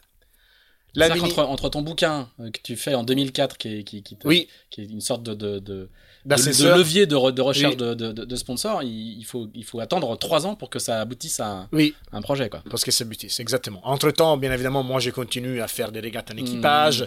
La connaissance avec lui, comment dire, il va un peu plus à fond. Et bien évidemment, les bouquins, je les, fait cadeau quand il est sorti en 2004. Mais du coup, tu vois, au début, une entreprise sponsorisée tout de suite, en plus une entreprise B2B, euh, ça passe du temps. Mm. Et donc, quand lui, il me donne les sémaphores verts, c'est, on est arrivé, on est en 2000, 2007. Euh, donc là, là, c'est toujours la vie un peu qui a plus, plus de fantaisie que nous. je me retrouve avec les sponsors et bon, la suite, du coup, lui, il me dit, hein, moi, je te donne les fonctionnements, mais les bateaux, c'est toi qui l'achètes. Mm, mm. Donc, à l'époque, moi, j'avais un peu d'argent des côtés que j'avais gagné euh, avec, euh, bien évidemment, tous mes, jobs. Et j'ai loué un appartement à Sienne euh, avec un copain. On était à deux. Et donc, bah, il faut que j'achète les bateaux. Tout de suite, j'ai dit, je quitte l'appart, comme ça parce que évidemment j'avais besoin des sous, donc des économies partout. Donc je commence à vivre un peu dans mon camion et un peu dans les bateaux, tu vois, dans l'hiver, euh, il y avait beaucoup de bateaux un peu euh, de l'école des voiles où il y avait personne du lundi au vendredi. Donc je, vais vivre là-bas au froid. Et euh, et du coup il faut il faut trouver un bateau hmm. parce que ça, hein, toi c'est sûr que tu te rappelles parce qu'à l'époque tu faisais du mini. En fait, à la fin de la mini 2007, il n'y avait pas beaucoup des Pogo 2 en vente. Donc. C'est un premier pic. Hein, les, ministres d'aujourd'hui s'en souviennent pas forcément, mais les années 2007-2009, il y avait beaucoup, beaucoup de candidats sur les courses. Bien sûr. Beaucoup, beaucoup de candidats euh, pour acheter des bateaux. Donc, qu'est-ce qui se passe? Moi, je commence à contacter les gens euh, qui avaient mis des bateaux en vente. Et euh, pour dire, écoute, c'est quand qui arrive ton bateau en cargo? Parce que moi, je veux être un des premiers à les visiter. Et en fait, qu'est-ce que je découvre? Que les bateaux sont vendus dans les cargos. Que ça, c'est une chose qui, à moi, ça me fait flipper. En plus, tu vois, une, un Pogo 2, à l'époque, ça, ça, coûtait plus de 50 000 balles. Mhm. Que c'était une quantité d'argent que moi, j'avais un parti, parce qu'une partie, c'était une petite empreinte que j'ai fait. Donc, acheter un bateau sans les voir, pour moi, c'était une chose qui c'était pas imaginable. C'était pas concevable. Donc, à un moment donné, je vois les scénarios catastrophiques parce que tous les Pogo 2 sont vendus. Et là, j'ai dit non, mais ça va pas le faire, quoi. Là, euh, de me voir faire la transat en Pogo 1, je me dis non, mais c'est pas possible, ce serait pas possible de performer. Je voyais pas la suite de ma carrière, quoi. Et il reste une annonce de Gérard Marin, que c'était. Un espagnol Un espagnol, que c'est devenu un copain, que c'était un gars sympa, qui parle pas un mot de français, qu'il a une annonce en espagnol, les gens, ils les contactent, mais les mecs, ils parlent pas français. C'est pas possible de s'entendre avec lui. Les bateaux, il revient à mettre à Barcelone plus tard. Donc, moi, j'ai parlé très bien espagnol. Je l'appelle. Je lui dis, Gérard, écoute, moi, ton bateau, ça m'intéresse. Euh, je, vais venir en Espagne pour les regarder. Ça m'intéresse vraiment de l'acheter. Mais du coup, il faut que vraiment tu me promets que moi, je suis le premier à les visiter. J'achète les billets tout de suite, mais il faut que tu me les promets. Et ouais, en plus, lui, en fait, les autres Français, il n'arrivait pas à s'entendre. Mm. Il voulait vendre son bateau. Pour lui, c'était vraiment un rêve, quoi, tu vois. Moi, j'arrive deux jours plus tôt que les cargos parce que je me suis dit non, mais là, il faut vraiment, vraiment que ces coups-là, il faut pas, il faut pas que je les lâche, quoi. C'est le bateau, il est pas vraiment une, euh, il est pas cassé, c'est à moi, quoi. Donc, j'ai pas à Barcelone, j'arrive deux jours avant. Je l'appelle tout de suite. Quand, quand il arrive les cargos, quand il arrive les cargos, donc je suis au port encore avant que les cargos ils lancent les amarres. Lui, il est même pas là, lui, tu vois. C'est moi qui arrive avant lui. Et donc, tout de suite, je monte sur les cargos avec lui, je l'aide à décharger et tout. Je visite les bateaux, je te l'achète. Là, j'arrive vraiment euh, à sauver les projets, vraiment à, comment dire, au, Une extrémiste, quoi. à- à- à- au fil du truc, quoi. Et donc, j'achète les Pogo 2, et là, euh, bon, tout l'argent de ma vie s'est mis là-dedans, que j'ai plus d'a- d'argent même pour me louer un truc. Donc, mon première année, ça se déroule avec les bateaux, la bagnole, et je vive à l'intérieur du bateau. Donc, euh, les petits, je me souviens que pour s'habiller, tu vois, tu vis, enfin, tu vis toute l'année sur le bateau. Tu vis toute l'année. Toute l'année, ouais. Ouais, non, non, parce que le, le- que- il y, a, il y a encore une époque, au début des années 2000, on dormait sur les bateaux aux escales, on n'allait pas souvent Ah non, à non, l'hôtel. non, non. Mais là, c'est là, c'est toute l'année. Toute l'année, Pour, que les- nos auditeurs comprennent bien, Exactement. c'est que c'est le plan ministre à l'ancienne, mais toute l'année. Exactement, toute l'année. Donc, bien évidemment, chauffage. Après, pour tes besoins, c'est pas évident parce que dans les mini, on n'a pas, Non, on n'a pas dans un de seau, toilettes. hein. C'est dans un seau. Donc, si tu as un truc que ça va pas à 5 heures du mat, euh, il faut trouver les toilettes rapides. C'est vraiment, et des fois, ça fait tellement froid que, que tu as envie de faire pipi. Mais tu n'as pas envie de sortir de ton sac de couchage. Et donc là, tu tiens, tu tiens, tu tiens, jusqu'à quand tu es en train de presque d'exploser. C'était vraiment, tu vois, la, la passion, il Ouais, t'amène- loin dans les choix. Mais bon, en fait, j'ai pas de honte à raconter ça, plutôt de la fierté, parce que du coup, tu Ouais, vois, mais ça montre l'engagement. hein. j'étais engagé quoi dans mon truc. Et, et donc. euh, C'est quel numéro déjà? Je me souviens plus. Les 626. 626. 626. ouais. 626. Et donc, euh, alors, bah voilà, les premières années, j'ai fait tous les courses à Med. Et j'ai gagné tous les courses à Med. À Med, bien évidemment, on, savait très bien qu'il n'y avait pas beaucoup de niveaux. Donc, je décide tout de suite, bah là, il faut que je me déplace. Il faut que je me déplace, il faut que je fasse les courses Atlantique. euh, Atlantique.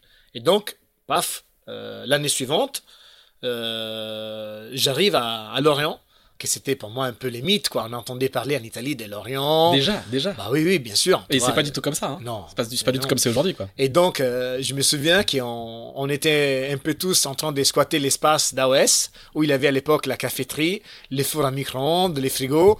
Tu vois, en fait, euh, ça, c'était un peu notre... Ça faisait un peu mon bureau, où je pouvais me réchauffer un plat. Et bien évidemment, la vie, ça passait dans les bateaux. Et pour parenthèse, moi, j'ai connu ma femme en 2008. Donc, bonjour, les bonjours, c'est voix du matin, nous on dit en Italie. Et elle me connaît comme ça, que je vive dans les mini. Tu vois que je squatte la caféterie d'AOS euh, pour me réchauffer un plat. Et tu vois tout, du coup, parce que moi j'avais mes valises dans la bagnole. Donc, tu vois, des fois, comme tout est dans les coffres, des fois pour chercher un truc, tu passes un demi-heure, quoi. Parce que c'est pas évident de déranger les choses. Et puis la voiture, elle est pas sur le quai, quoi. Et la voiture, elle est pas sur le quai. il aller sur le parking. les sur les parkings, tous les outils. Pas oublier ta- ton dentifrice ou, ou ton caleçon du matin, quoi. tu, tu vides tout avant d'aller en course. Non, mais c'est un, un truc de dingue. Et donc, euh, et donc voilà, c'est comme Et- ça. Petite parenthèse, tu parles déjà français comme ça? Non, bah je, je parle un peu quoi, mais pas comme ça. D'accord. Mais j'arrive à m'entendre avec les gens. Ça, c'est l'importance. et, et donc, euh, et donc voilà, et c'est comme ça qu'après on arrive à, à, à la Mini 2009, qui, où j'arrive à me classer quatrième. Tu vois. Et, et juste, et du coup, la, découverte de, de, de l'écosystème, pas l'orienté, mais français, quoi. euh, euh, ce monde des régates et de la, et de la classe mini, comment, comment tu le, comment tu l'appréhendes quand tu, quand tu débarques ici euh, en, en 2008 Bah ici en fait euh, tu voyais il y avait plein de mini, il y avait du coup les les centres euh, il y avait déjà Tanguy qui a qui a entraîné Les des, Glatins, des ba- les Glatins qui entraînent des bateaux et du coup là moi je demande à Tanguy de m'entraîner. Et Tanguy il, il a entraîné déjà un petit cric et et du coup les gars de la petite cric ils refusent de me faire entrer dans les groupes. Ah oui. et donc dans ma tête j'ai dit je vais tous les battre. tu vois, c'était un peu mon challenge, quoi. Et du coup, bah, et voilà, et du coup, je l'ai tous battu dans, dans la, dans la, dans la mini, en fait, que c'était un peu la course euh, qui, bien évidemment, ça nous intéressait un peu tous, quoi. Et, et voilà, et donc la première mini, bah, bah, pour répondre à ta question, dans tous les cas, bah non, mais c'est sûr, ça c'est un rêve parce que tu vois, tu vois les IMOCA, tu vois clairement des choses que nous en Italie on n'a pas. Mm. Donc forcément, ça te projette dans ton rêve encore plus loin. Tu commences plus à entendre cette légende du Vendée Globe parce que les Sables d'Olonne, elle est pas loin, Mm. Euh, parce que les infos arrivent, parce que les IMOCA, tu arrives à les voir avec tes yeux. Donc tout te projette dans, dans une dimension du rêve, qui bien, bien évidemment ça reste un rêve, mais C'est un peu plus concret, quoi. c'est un peu plus concret quoi. Mm. Et, Et t'as donc- déjà le Vendée Globe dans, le, dans la tête? Alors, les Vendée Globe, oui, je l'ai dans la tête. Mais, en fait, comme tous les rêves, non? Tous les rêves, en fait, un rêve, pour moi, c'est quelque chose qui est, euh, au début, tout le rêve. Mais tout le rêve, et tu sens que ce truc-là, il est loin. Mm. Parce que justement, c'est un rêve. C'est un peu quand un enfant te demande qu'est-ce que tu veux faire, et il te dit, je vais aller sous la lune, quoi. Bah, l'enfant, il est loin d'y aller sous la Mm. lune. Comment dire tu- tu- tu- tu- Il y a beaucoup d'espace Mm. entre toi et la concrétisation de cette action. Jusqu'à quand, à un moment, tu te dis non, mais là, les chemins, quand même, il est fait plus de la moitié, quoi. Et là, tu as un déclic et tu dis, je peux y arriver. Donc, bien évidemment, au mini, les Vendées, c'est un rêve, mais il faut pas non plus oublier que tu fais du mini. Il faut pas non plus oublier que de tous les ministres et de tous les figaristes, presque tous rêvent les Vendée Globes. Mais pas tous, ils vont y arriver. Mm. Je sais pas. S'il faut dire un pourcentage, 10%, Peut-être, ouais. Peut-être, je sais pas. Mais dans tous les cas, il y a quand même une grosse partie qui reste à rêver pour, euh, pour des histoires, euh, bien évidemment, des mauvaises chances. On peut- En fait, c'est la vie, c'est comme ça, quoi, tu vois. Et donc, euh, c'est pour ça que tu vois les rêves à deux dimensions. Un- une dimension où il est vraiment de l'idéal, reste un truc euh, purement abstract. Et à un moment donné, quand tu te dis non, mais là, en fait, euh, si je fonce un peu plus, je peux y arriver. Donc, pour répondre à ta question, au début, à la mini, les Vendées, c'est un rêve.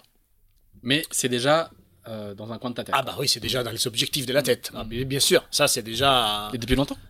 Bon non, depuis, que- depuis que, bien évidemment, j'ai commencé à comprendre qu'il y a une course autour du monde, Mm. j'ai dit non mais ça c'est un truc de dingue. Déjà, après, bien évidemment, il faut être aussi réaliste quand tu rêves. Déjà, je disais, je vais regarder comme ça se passe ma mini, et après, euh, on, on verra quoi, tu vois, parce que du coup, entre qu'est-ce que tu imagines quand tu fais la course au large et qu'est-ce que tu découvres, il y a quand même un, un sacré distance, quoi, tu Ouais. vois. Moi, j'imaginais, tu regardes les photos, les vidéos, tu as des images, des libertés, tout ça, après, tu es vraiment défoncé. Moi, dans ma première mini, j'ai perdu 7 kilos. Ah oui. Je suis arrivé vraiment. Bah, j'avais aucune confrontation sur la préparation. Je suis parti avec une veste d'écart pourrie et donc j'étais presque en hypothermie pendant toute la deuxième étape au poteau noir où on avait quand même pris un poids important des 360 000. En fait, euh, ça. En fait, beaucoup de grains, ma veste, elle tenait pas. Donc, euh, je suis, j'ai passé beaucoup de temps de la course avec la TPS.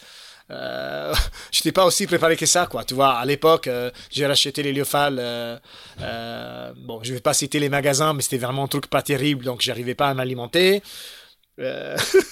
Et donc c'était une mini héroïque, héroïque, quoi. bah ouais, c'était un peu un truc un peu à la découverte pour tu moi. fais quatrième quand même. Oui, j'ai fait quatrième. Et donc, ça, en fait, ça s'incite mes sponsors à continuer. Et, et quel, quel souvenir tu gardes de cette, de cette mini? T'as t'as un déclic, ça te confirme que. Je pose souvent cette question-là aux gens qui. qui Bah, racontent, tu mais dis, c'est- c'est- dans tous les cas, en fait, euh, pour, vu un peu comme je m'étais préparé, je pense que c'était un bon résultat. En plus, Oui. nous, on avait Andrea Caracci, que c'était les mythes en Italie du mini, qu'il avait jamais réussi à faire plus de quatrième. Quand je, moi, je rentre sur le circuit, personne, il misait un jeton sur moi, et j'arrive au premier essai et- à faire quatrième, avec quand même euh, un plateau à l'époque. Je sais pas si tu te souviens, mais un mini, dans cette mini-là, il y a, il y a Charlie, il y a euh, Charlie Dalin, il y a Francisco Lobato qui après il est sorti du circuit, mais c'était Un au Portugais, début c'était mm. un Portugais extraterrestre qui gagne la première étape en scratch devant les protos en série. Ouais. Euh, c'est pas rien quoi. Euh, Donc des gars quand même qui aujourd'hui sont encore là en IMOCA. Donc euh, comment dire, c'est en quatrième place avec quand même euh, Quelle est la valeur hein. Mm. qui a de la valeur. mais, mais toi, au- à titre personnel, est-ce que, t'as- est-ce que ça te confirme que c'est ce que tu veux faire? Est-ce que ça te confirme que tu es bien en mer? Oui. et que tu peux y rester plus longtemps? C'est souvent, c'est souvent ça quand même. La, la première Bien sûr, en fait, ça me confirme, euh, ça me confirme un peu tout ça que tu viens de dire et aussi que je peux continuer, que je peux rêver un peu plus grand. Donc, euh, j'y propose à mes sponsors de faire un projet proto. Mais là, je pense que mon sponsor, il imaginait pas que moi, j'arrivais à faire un top 5 dans cette course. Donc, il avait prévu dans sa tête de répéter l'expérience si je faisais un top 10 en série encore. Et donc, je les prends un peu des contre-pieds. Ça traîne beaucoup dans les décisions. Euh, on se décide de faire les protos, mais c'est trop tard, il n'y a plus de bateaux. Donc, en, plus, je pense que là, à ce moment, mon sponsor, il n'avait pas trop le temps d'être derrière moi, avait d'autres trucs à penser. Et euh, on se lance dans, les circuits Figaro, mais avec très très peu d'argent et très tard. Donc en 2010, j'ai fait la Cap Istanbul, mais je récupère euh, les bateaux 15 jours avant, que c'est un truc qu'aujourd'hui, si j'ai un copain qui me dit ça, je dis non, mais surtout, fais pas ça, quoi. Ça sert strictement à rien. de faire d'autres choses. Parce que, tu vois, les mecs, ils s'entraînent depuis janvier, tu vas être dégoûté, euh, parce que tu arriveras jamais à tenir les rythmes, tu connais même pas les bateaux, tu sais pas faire les jibes. C'est pas, c'est pas un bon plan, quoi. Mais du coup, bah, comme j'avais personne, entre guillemets, qui pouvait m'accompagner dans ce sens-là, j'ai mis mettre là-dedans. Et l'expérience, du coup, euh, bah, j'ai fait 20e sur 26 à la course. Mais bon, je pense que comme c'était pas une bonne approche, euh, ça me fait pas tomber amoureux de la classe. L'année dernière, l'année suivante, 2011, je les répète, avec l'objectif de la solitaire. Mais après, on n'a on a pas les budgets qu'il nous faut. Et donc, on fait quelques courses d'avant-saison et les projets, ils s'arrêtent là. Donc, je suis assez déçu. Euh, bien évidemment, parce que tout part sur un pic d'enthousiasme et de réussite. Et après, tout de suite, tout est en vague, euh, en hmm. contre-courant. Sauf que parce que les projets est mal mené, mal géré, on n'a pas d'objectif. Euh, et donc, mon sponsor, il comprend qu'il que peut-être on n'a pas bien. Pas bon choix. Pas, on n'a pas fait les bons choix. Et donc. Mais tu as appris des choses quand même sur. Bah, bien sûr, tu apprends toujours des choses. Un maire, tu apprends toujours des choses. Et dans tous les cas, c'est sous ce coup-là, avec mon sponsor, on avait appris aussi qu'il fallait gérer avec un peu plus d'anticipation les projets. Et donc, dans l'été 2011, on dit on part, euh, on répare un mini, un proto.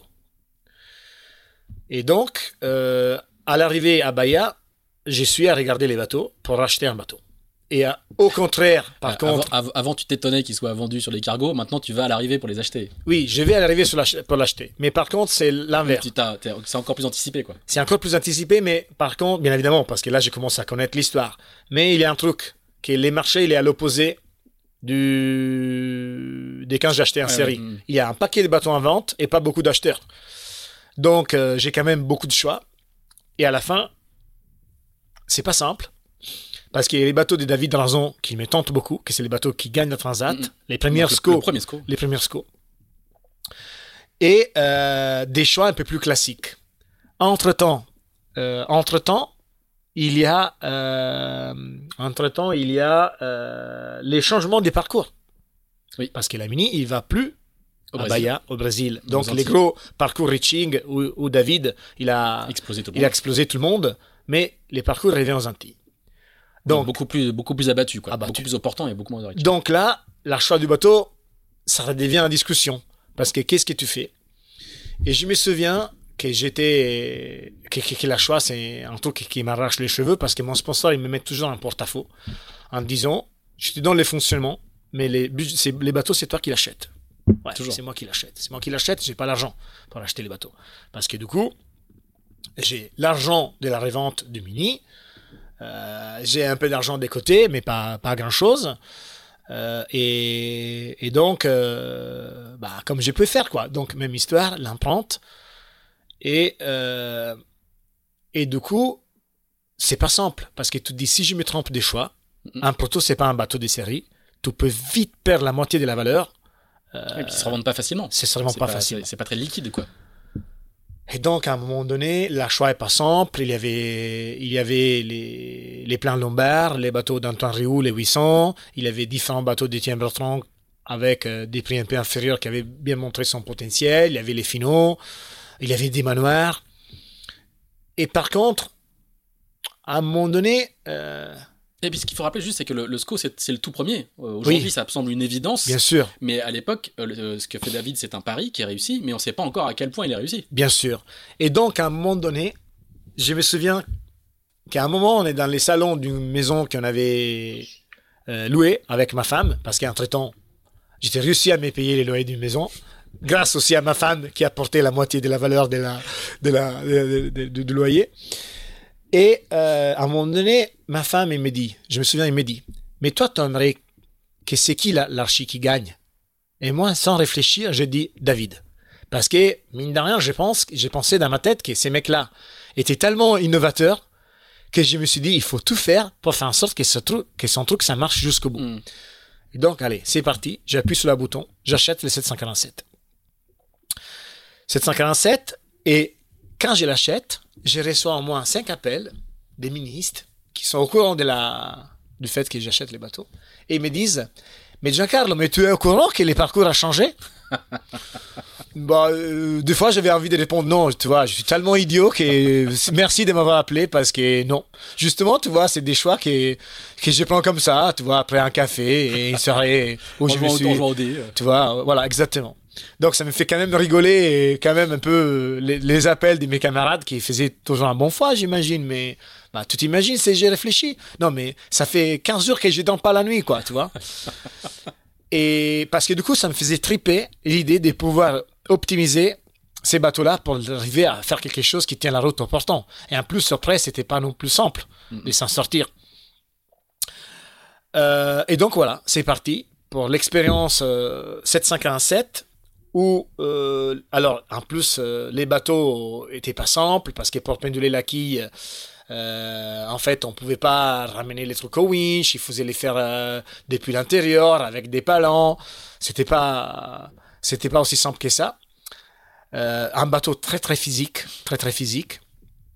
Et du coup, les premières années, j'ai galéré un peu, quoi. J'ai galéré un peu, et mais je regrette pas ma choix je pense que c'est le bon choix. Il faut continuer à bosser dur. Et je me souviens que ça m'est arrivé deux, trois fois de faire des entraînements avec Tanguy et les Glatins l'hiver et d'être rentré que j'étais tellement cramé que je me souviens une fois, je suis allé à dormir à 17 heures sans même pas dîner. Et je me suis réveillé les matins. Tu vois, j'étais vraiment au bout des énergies. J'étais vraiment explosé. Entre l'effroi et la fatigue, je m'étais vraiment explosé. Et donc. Euh... Bah, ça a bien marché, hein, parce qu'à partir de 2013. Oui, euh, à partir de 2013. Deuxième ou premier de toutes les courses de la saison. Oui, exactement. Et après, il y a la Mini. Et alors, par contre, la Mini. Alors, la Mini, ça, c'est une chose qui est. C'est pas, c'est pas un truc réglé à l'intérieur de moi-même, ça m'embête de le dire, parce que j'ai fait. Parce qu'en fait, il se passe un truc. Nous, on voulait avoir un enfant avec ma femme, mais on s'était dit après la Mini. Sauf que les choses, ils vont toujours un peu, euh, voilà, des formes différentes. Et mon fils arrive, Aurelio, à septembre. Euh... Parfait. Non, attends, je, déconne. Attends, excuse-moi, je déconne. Il arrive en, ju à juillet. En fait, les 13. Deux, mois avant le départ. Exactement, deux mois avant le départ. En fait, j'ai pensé en termes de Jacques Vabre. Et donc, non, arrive en, juillet, à deux mois avant le départ, les 13. Et donc, euh, bien évidemment, la naissance d'un enfant, il te prend du temps. Tu ne donnes pas la nuit mais à moi, elle m'a mis un boost d'énergie que quand je suis arrivé au départ, dans ma tête, j'avais la sérénité et j'étais sûr que j'allais, gagner l'étape. J'avais une puissance à l'intérieur de moi-même incroyable. Je me sentais un lion, quoi. Un lion, un, lion qui avait juste envie de sortir de la cage et, et exprimer son potentiel. Et, je pense que là, j'ai fait une première étape des rêves euh, à l'époque, il y avait Guénolé Gainé qui était assez fort avec les 800. Et, je, je, fais vraiment, je sens, je me sens en phase, je me sens dans un flow, dans un état qui tout était simple, tout était facile, euh, vraiment une liberté d'expression incroyable. Et je lui mets 5 heures euh, à, à l'arrivée à Sada. Et en fait, quand je suis à 4 nautiques de l'arrivée, euh, j'apprends l'effet que l'étape est neutralisée. Et je suis vraiment dégoûté. Ça, c'est, c'est un truc que j'ai jamais trouvé réglo, en fait, parce que mine de rien, euh, après, il y a eu des redressements, tu vois, et tout ça, mais moi, l'étape, je l'avais gagné sur l'eau, quoi. Hmm. Et en plus, tu vois, si on veut faire clairement une, une, une, un exemple, c'est un peu comme si un marathonien, après que lui, il a fait les 99% du parcours, tu annules la course. Quoi. Hmm. Quand même, à moi, il m'est rentré, il m'est resté 4 nautiques sur une étape théorique des plus de 300, qui avec les bords et tout, c'était 400. Quoi. Hmm. Donc, euh, tu n'arrives pas à accepter avec la fatigue et tout ça une telle décision. Alors, faut, faut rappeler, hein, l'étape est, euh, est, neutralisée à cause du, mauvais temps. Hein. Oui, c'est à cause du mauvais temps. Et puis tous les bateaux vont se répartir sur la côte espagnole. Enfin, ça va être une, ça va être une longue saga. Cette mini 2013, elle est, 2013, elle est quand même très particulière. Très particulière. Et donc, après, je répare sur la deuxième étape. J'ai fait toute l'étape en tête. Et la dernière. c'est l'étape directe du coup, hein, c'est ça hein C'est Sada, oui, étape directe. Sada, euh, Guadeloupe, mon mm Donc j'ai fait tout l'étape, tout, toute la course en tête. Et la dernière nuit. Avec beaucoup de galères euh, techniques quand même. Tu oui. tu dois réparer des safrans. Exactement. Comme, tu fais à te rappeler de tout ça ben, Je me rappelle pas, j'ai travaillé avant. Ah, incroyable, oui, exactement. J'ai pas mal de galères, mais j'arrive à tout gérer. D'ailleurs, en fait, quand moi j'arrive à la porte des Canaries, j'avais prévu dans ma tête de faire un escale, parce que j'avais beaucoup de problèmes techniques. Et donc, quand je passe la porte, je demande, euh, je suis comment en classement Parce que nous, en fait, bon évidemment, on n'a pas des portables et on avait des classements dans la BLU, mais ma BLU marchait pas très bien, donc je savais pas. Et les mecs, ils me disent, tu es en tête. Bon, dit, écoute, je suis en tête, on va voir quoi. Je vais pas m'arrêter. faire escale, On va pas faire ce escale. ce qu'il faut rappeler, c'est que c'est normalement l'escale était là, l'escale initiale était là, et comme vous aviez pris beaucoup de retard, la direction de course a choisi de vous envoyer directement Exactement. Euh, sur les Antilles. Exactement. Et donc, j'ai continué. Là, la BLU, j'arrive à la faire marcher. Donc, bien évidemment, je suis consciente que j'ai fait tout l'étape en tête. La dernière nuit, je casse les bouts dehors. Je répare à la vitesse de la lumière, mais il faut faire sécher la résine et tout ça. Et donc, euh, ça me coûte trois heures sous les vainqueurs, que ça sera Benoît Marie. Et donc, moi, j'ai mes classes euh, deuxième de cette étape, qui pour beaucoup de monde, euh, c'était un, comment dire, c'était un réussite. Et moi, j'étais dégoûté, quoi. Tu vois, j'avais aucune envie de, fêter ça parce mm. que ça m'intéressait de claquer la course, quoi. Donc, euh, comment dire euh, Et tu le caches pas, hein, ça se voit à l'arrivée sur bah, la photo. tu, je le dis. Ah non, non, bien sûr. Je À un moment donné, il faut pas. Je pense qu'il faut pas se cacher. Donc, euh, comment dire Je suis quand même assez déçu parce que mine de rien, tout est dit. Attends, mais là, j'ai perdu la deuxième étape pour trois heures. Lorsque dans la première étape, j'avais un crédit d'impôt, laisse tomber. Et donc, euh, tu te sens vraiment mal, quoi. Mal. C'est difficile à digérer. C'est difficile à digérer, mais bon. Euh, par contre, ça m'énerve tellement cette histoire que l'année suivante, en 2014, alors en 2014, du coup, je vais être élu marin de l'année. En, Italie. En Italie. tu gagnes le championnat de France. Euh, ouais, bon, voilà, tout ça. Et par contre, qu'est-ce que c'est intéressant, que quand je suis élu marin de l'année, je suis approché par un proprio d'un classe 40 que c'était pas un réussite, fantastique, les 126. Tout orange. Tout orange. Comme le NOS. Exact. Un bateau qui a beaucoup de problèmes. Il manque euh, des 25 kilos en RM et il est sorti presque 300 kilos plus lourd. En, redressement. Hein. En redressement. Et 300 kilos plus lourd. Et le mec, il m'a dit. Euh, Ce qu'il faut juste ah. expliquer, c'est que dans, la classe 40, en fait, il y a des chiffres. Euh, il y a un, oui, bien sûr. Il y a un poids minimum à minimum. respecter. Tous les classes 40 sortent à ce poids minimum. Oui. il y a un redressement maximum à respecter et tous les classes 40 sortent euh, euh, à ce redressement euh, maximum. Et ton bateau n'a ni le redressement maximum, ni le poids minimum. Oui, en fait, si je ne me trompe pas, les poids, ça doit être 4500 kg. Je crois que c'est ça. Et moi, j'étais à presque à 4008. Et le redressement, c'est 325 kg. Et nous, on était à 300 et des bananes, quoi. Mm-hmm. Donc, une cata. Les mecs, il m'a dit, j'ai envie de te confier ces bateaux-là. il faut que tu le fasses voler sur la rue du Rhum. Euh, s'il faut de l'argent pour les remettre euh, comme il faut, moi je te le donne, t'inquiète pas. Donc, a un voile de quille un peu spécial aussi. Oui, un voile de quille spécial. Un voile de quille un peu euh, exact. tordu, enfin pas. Oui. C'est courbe quoi. Que c'est censé vriller auprès pour pour mettre des lentilles dérive et marcher mieux. Hmm. Donc c'était un plan Verdier. Et bien évidemment, moi j'étais engagé avec mon sponsor sous l'année 2014 encore un mini.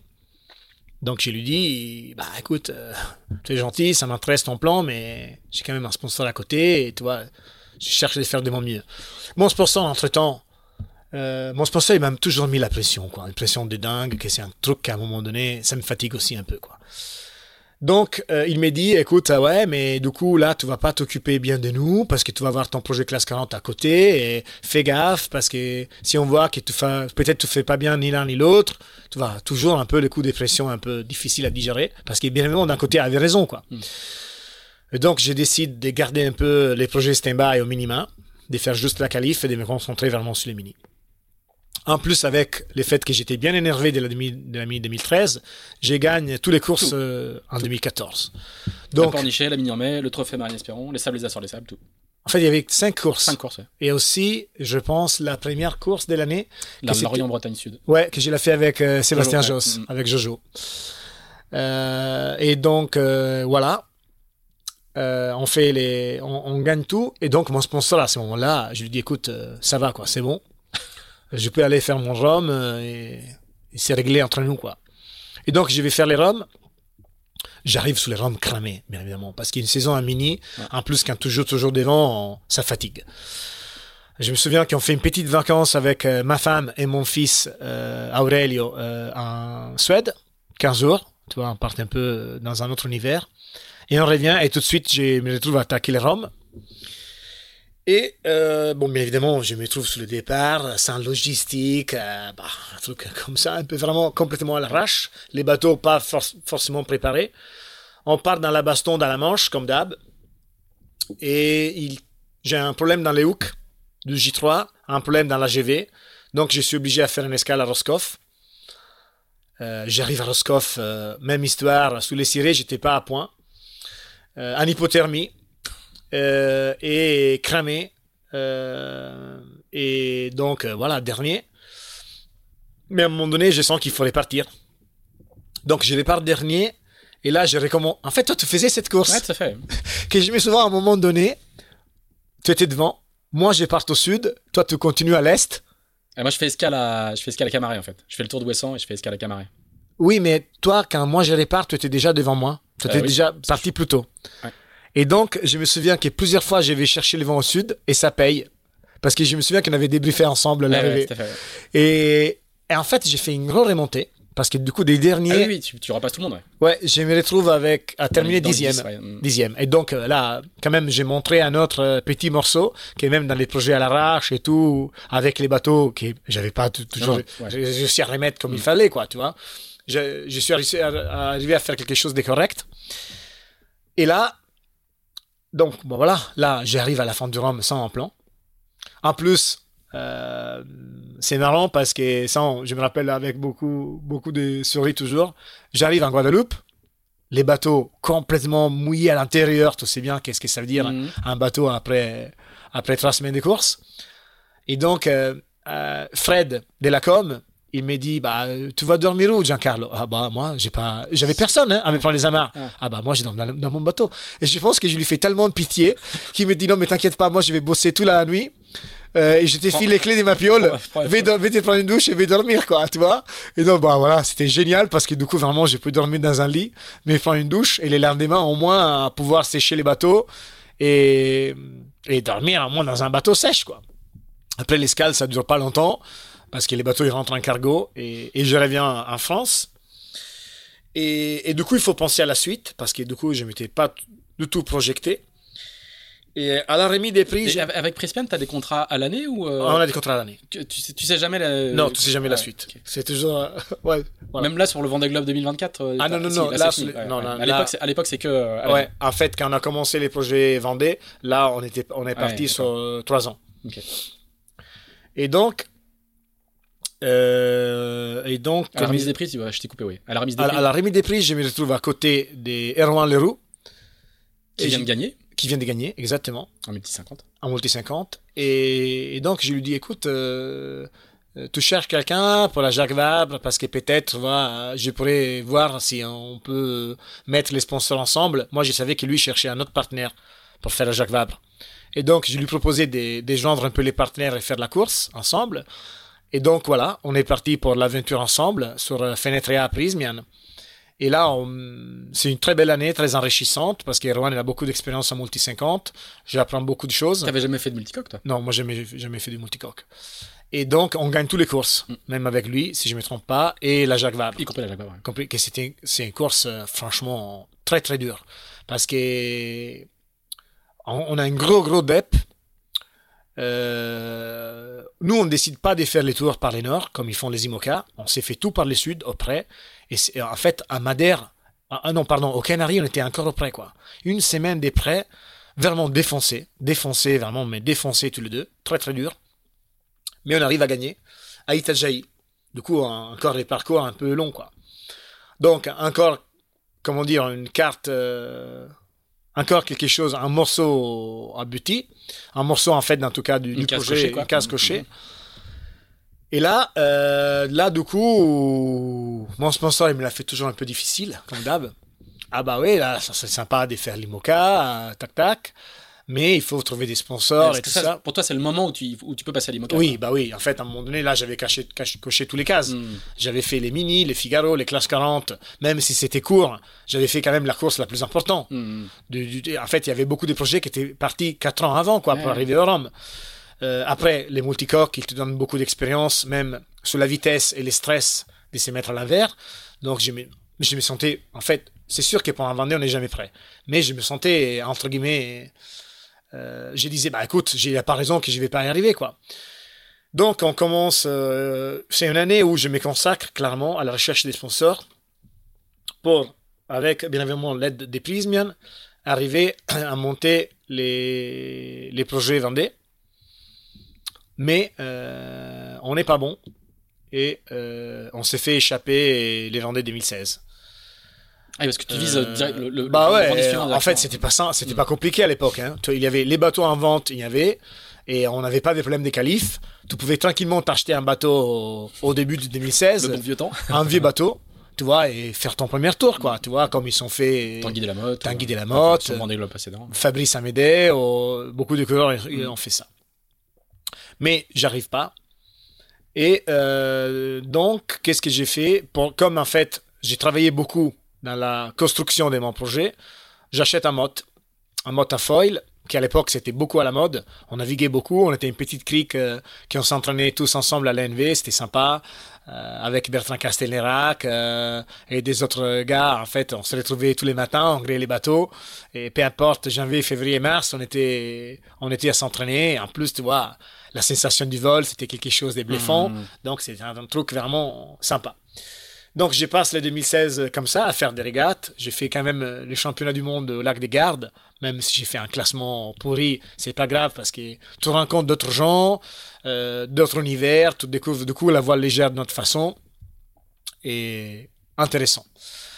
C'est une année Euh, d'aération aussi, en fait, au final. Exactement. En plus, je te cache pas que j'arrive à la fin de la Jacques Vabre. Et vu qu'est-ce que j'avais enchaîné dans les années avant, j'avais clairement besoin d'un petit break. Quoi. Hmm. Euh, donc, euh, les 2017, euh, je propose à Fabrice de naviguer avec lui, Amédéo. à Médéo, sur la Jacques Vabre, pour me faire de l'expérience en IMOCA. Et je propose en fait cette opportunité aussi à mon sponsor et donc on arrive à faire un deal avec Fabrice. Je mets un petit autocollant sur son bateau. J'ai fait toute la saison avec lui. J'ai aussi moyen de faire euh, quelques jours, deux journées d'RP pour montrer à mes sponsors que c'était un peu l'IMOCA comme Mhm. marché. Et euh, bon, là je vois Et, et Christian, t'as pas lâché, là, pendant cette année de. non, non, et non. tout, euh, Après, on avait vraiment Hmm. un truc minimaliste, hein, Hmm. qui moi, ça me permettait de rester en vie au minimum. Euh, donc cette année, j'ai fait aussi quelque chose à côté, quelques régates euh, pour me gagner un peu la vie avec des bateaux des proprios. Et donc, euh, et donc, un jour, euh, j'étais au lac des Gardes à manger une pizza avec euh, avec Francesco Bruni. Donc, grand, grand, grand, grand barreur italien. Grand barreur italien, qui c'est les barreurs del Marossa. En fait, on, s'était, on était là-bas. Enfin, l'un des, parce qu'ils sont deux. Enfin, ils Exactement, Étaient, ils étaient exactement. deux, là, raison. Un de chaque côté. Et en fait, j'étais à manger une pizza avec Francesco Bruni dans un resto. Et il me sonne le téléphone et je vois que c'est mon sponsor qui m'appelle. Donc j'ai dit, écoute, Francesco, désolé, il faut que je réponde. Et donc Valère, il me dit, euh, on a décidé, on va acheter l'IMOCA, on va faire la saison, on va faire les Vendée Globe, euh, papa, papa, trouve un bateau. Bang. Par contre, j'y- comme ces petits coups-là, il me l'avait fait déjà quelques fois, j'y crois, j'y crois, là par contre, je- je le sens, hein, je le sens vraiment à fond dans Ouais. ce qu'il me dit. Mais tu, tu as toujours peur tu vois, de tomber amoureux de quelque chose et après, si ça va pas le faire, Ouais. tu as besoin d'aller dans un centre de récupération psychiatrique. ah, tu vois, directement à Kerguelen, je connaissais déjà l'endroit, tu vois. Est-ce que vous faites de la psychiatrie? Parce que j'ai besoin de me Pas répondre pas Carpap.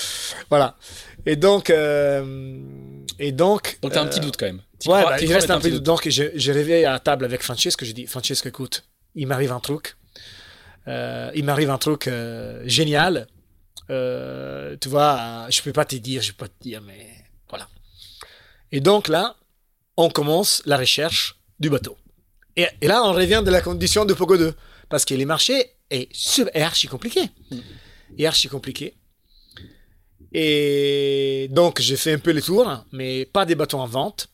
Et je rencontre Jean-Pierre sur la plage, qui me dit euh, Giancarlo, peut-être on va mettre en vente euh, notre bateau, quoi. Ah la vache. Je rentre à la maison. Tout de suite, je prends contact avec Luc Talbourdet, ton- son team- manager. À l'époque, moi, j'avais un autre copain, Paolo Bordogna, qui m'aide beaucoup dans la construction du projet. Et donc, euh, on, on commence euh, la négociation pour l'achat du bateau. Mon sponsor, bien évidemment, il est derrière. Et euh, on signe, on signe l'achat, en fait, au mois d'avril 2018. Donc, bien avant, La route du Rhum. la rue du Rhum. Ça, c'est la rue du Rhum qui fera Yann Eliès avec euh, mon bateau.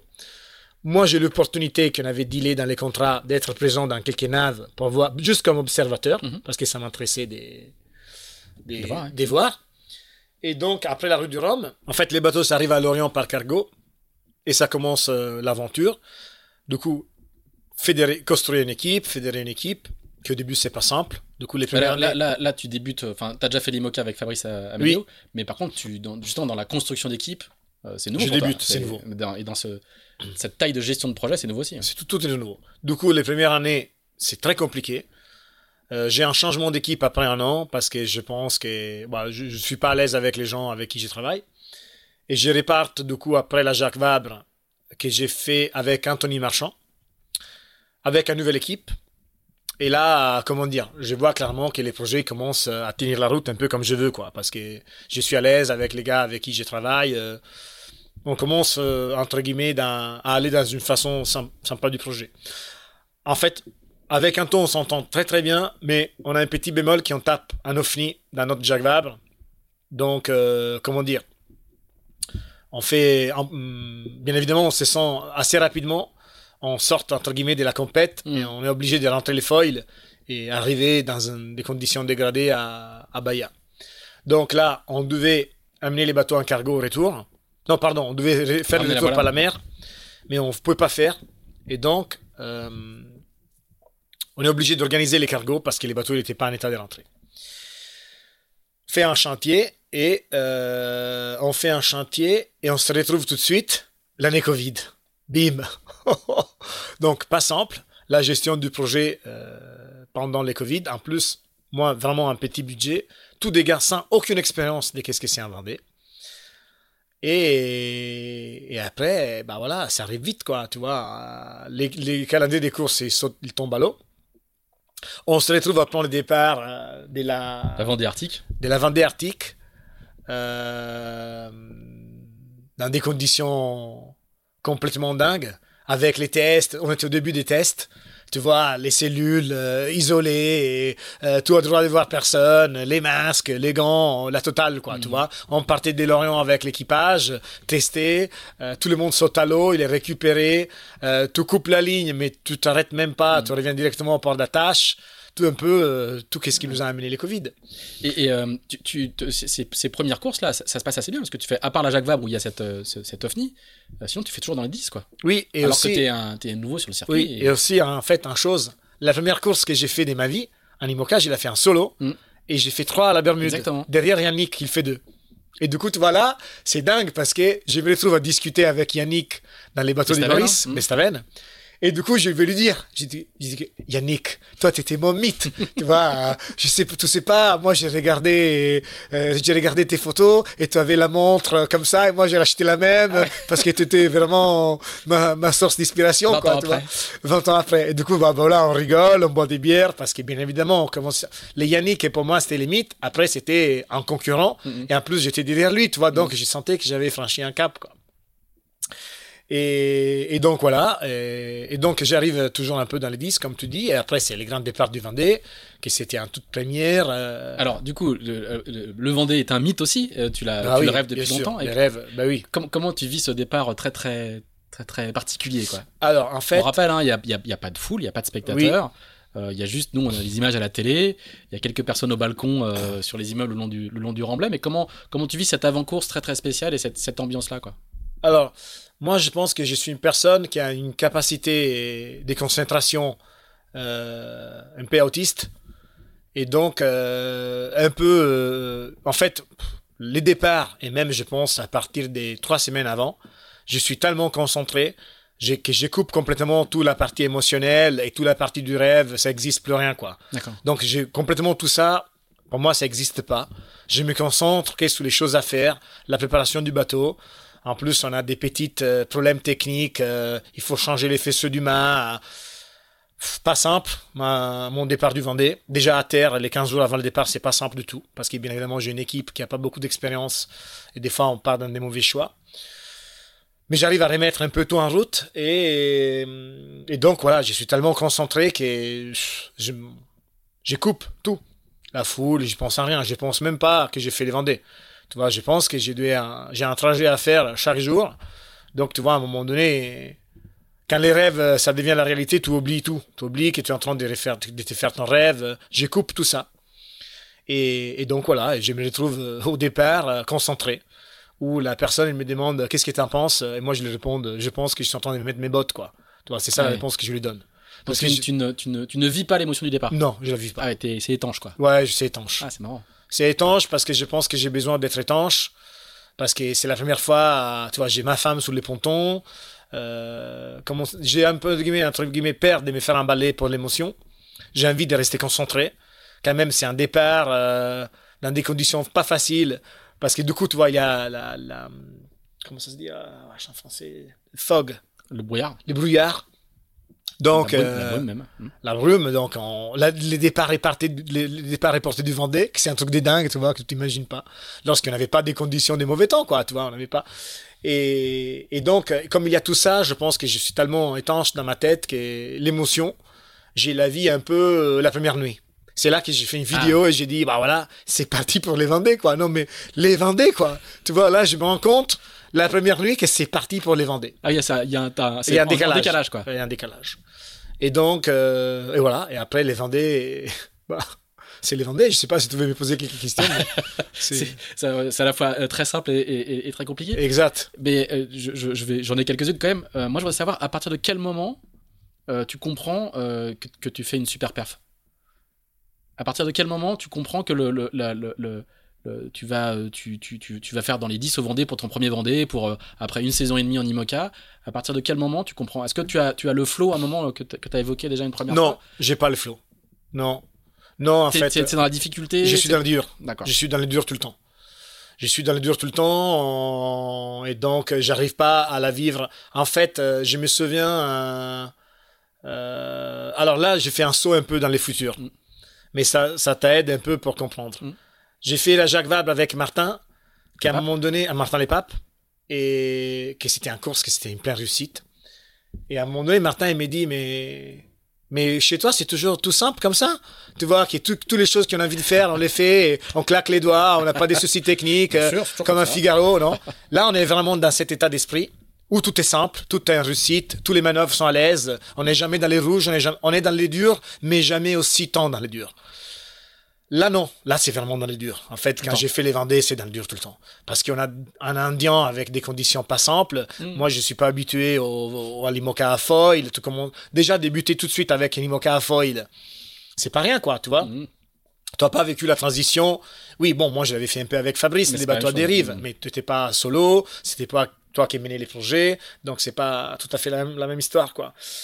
Et donc, euh, et donc, euh, non, les Vendées, c'est vraiment, je suis dans les durs. Je me souviens que je passe euh, Cap Horn avec 3 riz J3. Et après, je commence à renvoyer de la toile, parce qu'à fur et à mesure, les vents s'amollient. Et quand je vais envoyer les frots, parce que les vents, il a vraiment molli, c'est le code zéro qui c'est un code zéro. en pas, pas en tête, mais au, au- Voilà. au- barre de flèche. J'ai les souvenirs que pour ramener les sacs euh, à voile, en fait, je pense que cette manœuvre, qui normalement dans des conditions, quand je suis en forme, je la fais en 12 minutes, euh, ça, j'ai mis, mis une heure, quoi. Et je me souviens que j'étais à genoux, à tirer les sacs, que j'avais pas la force pour les, pour les tirer, tu vois. Euh, un manœuvre où je, je m'observe de l'extérieur, je suis dégoûté. Tu vois, j'arrive pas à tourner les bras à la colonne. Euh, quand j'envoie les frots, je me souviens euh, que je règle les bateaux, les bateaux partent tout de suite.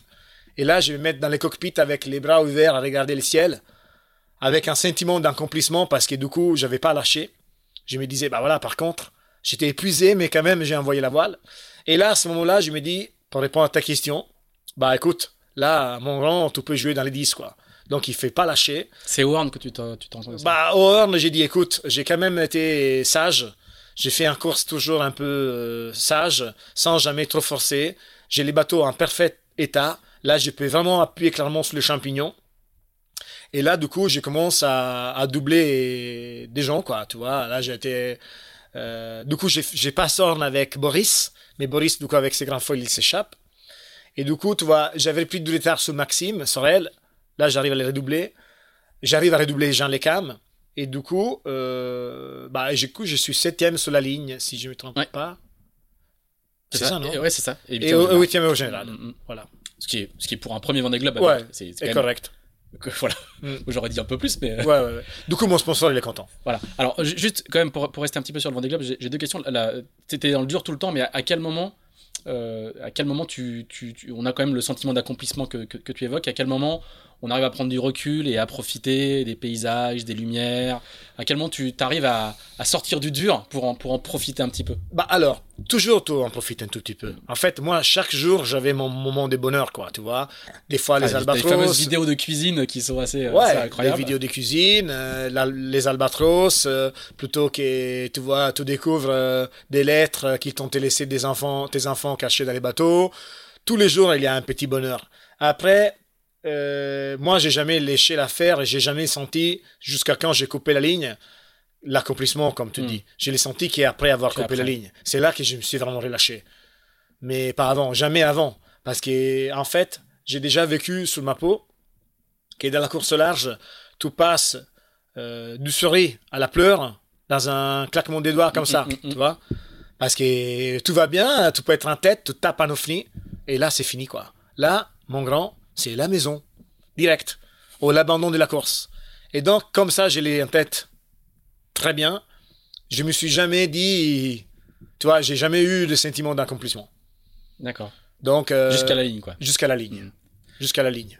Quand je coupe la ligne, alors là, je pense que j'explose. Ah oui, on voit les, images sont extraordinaires. Parce qu'en fait, je pense que je me suis tellement forcé de jamais me lâcher à cette sensation comme que toi tu me dis c'est quand que tu as eu? Moi jamais. Je l'ai jamais eu. Et donc en plus tu vois tout un projet qui est jamais né sous les bras techniquement toujours impliqué euh, toujours tu vois la perte de la casse euh, toujours les stress de dire euh, attends là je suis septième je tape un truc et ça termine.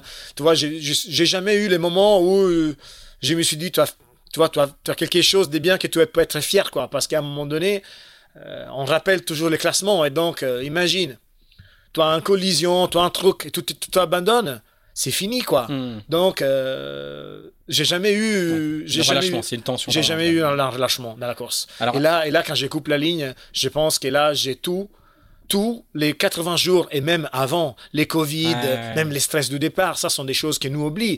Nous, on s'est fait tester avant le départ et c'était positif. Tu, ne pars pas. En fait, moi, j'étais dans des conditions de stress. Moi, je me souviens que j'avais les masques et les, des doubles gants des latex. Donc, tu vois, par exemple, si je devais faire des trucs, des fois, j'enlevais un paire de gants, j'ai remetté les deuxièmes, euh, enlevé les chaussures. Ma femme, il désinfectait tous les courses avec du spray. On les laissait en quarantaine dans la maison. On a vécu. Parce que, en fait, pour moi, imaginer de choper les Covid et pas partir, c'était inconcevable. Inconcevable. Hmm. Parce que du coup, bah, après, c'était pas ta faute, quoi. Mais, mais c'est toi qui tu pars pas. Hmm. Tu t'imagines. Tu vois les mecs partir et toi, tu as pris les Covid et tu pars pas on revient au même. Il me faut un établissement de récupération psychiatrique pour me remettre, pour me remettre en forme, quoi, tu vois. Il faut que je parle à l'hôpital. Alors, à l'arrivée, tu fais, tu fais des petites chroniques pour Psychologie Magazine, que je, que je vous conseille de lire, qui sont, qui sont vraiment sympas à lire. Et tu es interviewé à l'arrivée, et enfin quelques semaines après, euh, et, on t'interroge sur le Vendée Globe. Tu dis le Vendée Globe est une histoire très personnelle, un voyage extrême à l'intérieur de soi-même. Oui. Chaque skipper tire ses propres conclusions. De mon côté, je crois que je n'ai pas encore assez de recul pour comprendre vraiment en quoi cette course m'a changé. Encore plus qu'avant, j'ai appris à me réjouir des choses basiques de la vie. Oui. Quand on est maison chauffée, la vie est belle, ce n'est pas anodin. Beaucoup de monde n'a pas cette chance. Oui. Est-ce que tu sais te dire aujourd'hui en quoi le- le- la course t'a changé? En fait, alors, la course, c'est sûr qu'il il te laisse beaucoup de connaissances de toi-même. Parce que tu passes 80 jours solo. Donc, tu commences à comprendre plus vite tes limites physiques et tes moments où tu peux tirer sur toi-même, sur ta machine, parce que, au contraire, tu es en forme et tu peux gérer les coups. Ça t'apprend, euh, en fait, euh, à connaître bien plus ton mental.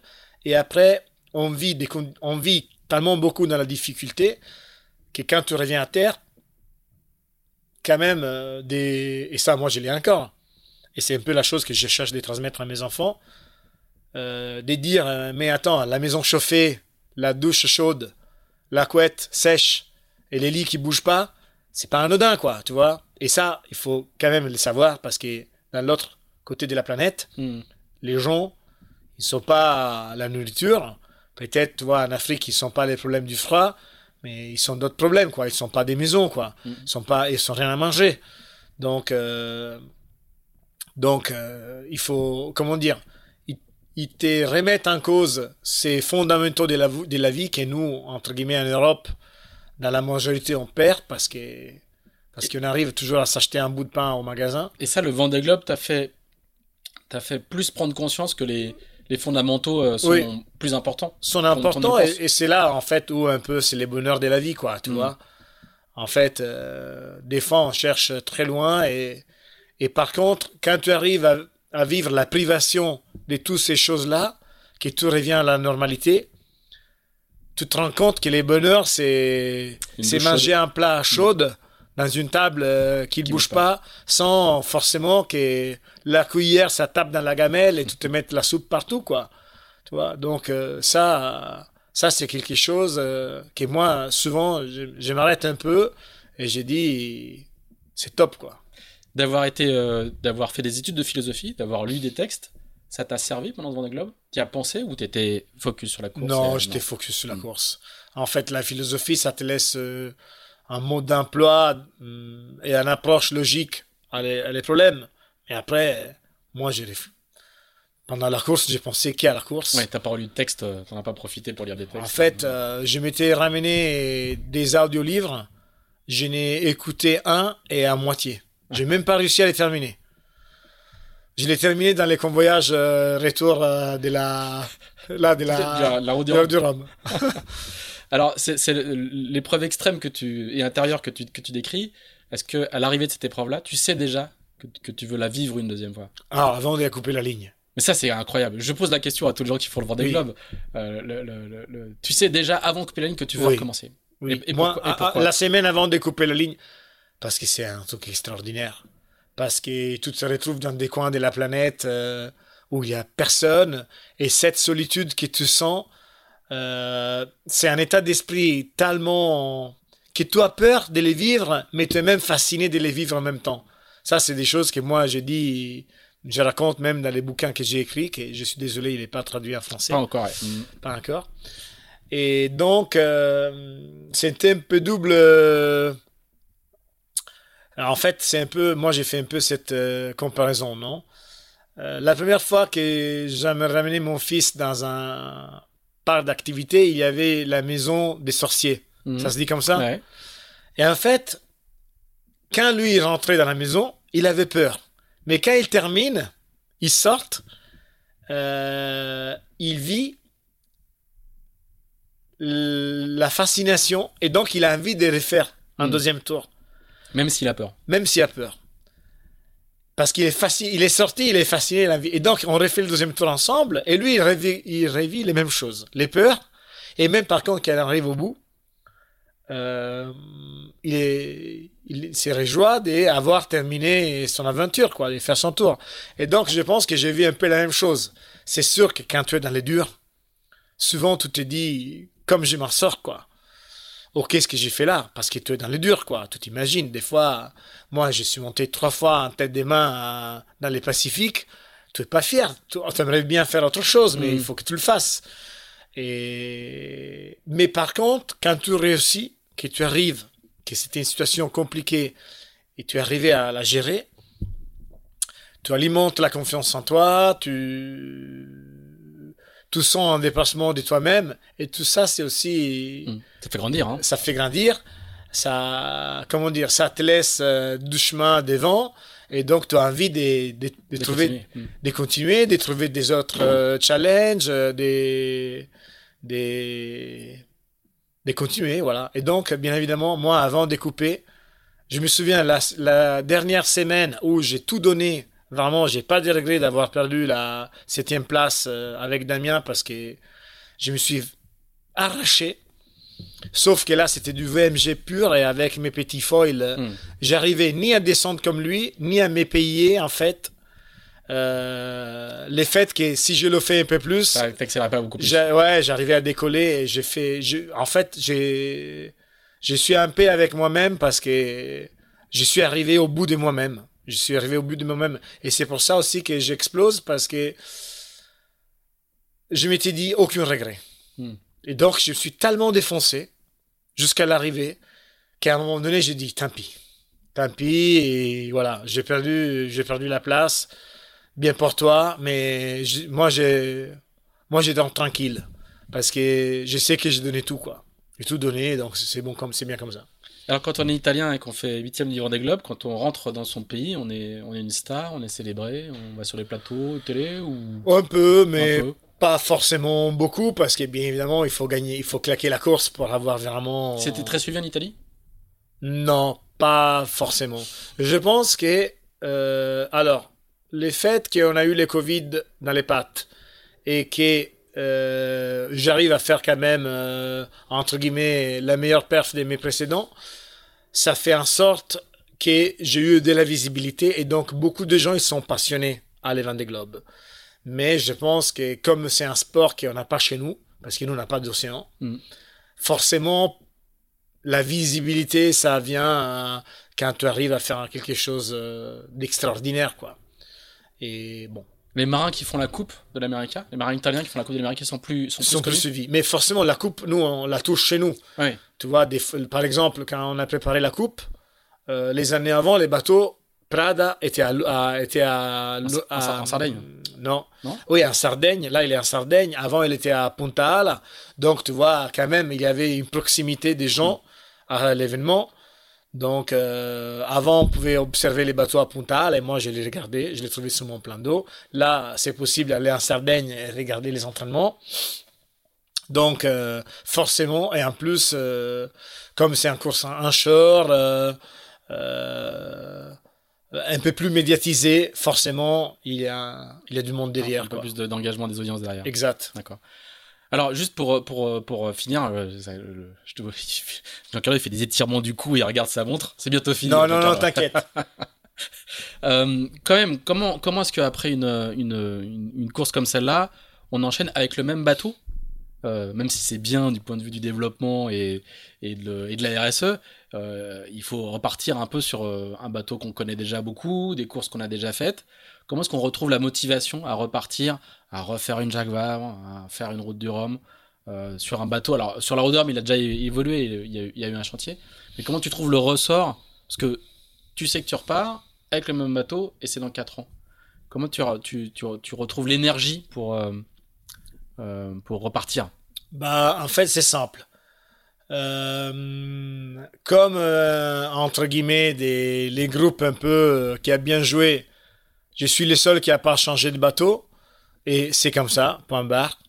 J'espère que mon sponsor Sosai va changer un tout petit peu là, parce que quand même, j'ai donné assez d'épreuves et là, on pourrait quand même se permettre un nouveau bateau. Euh, pour les, je parle déjà pour les Vendée Globe, euh, voilà, des suivants. 2028 2028.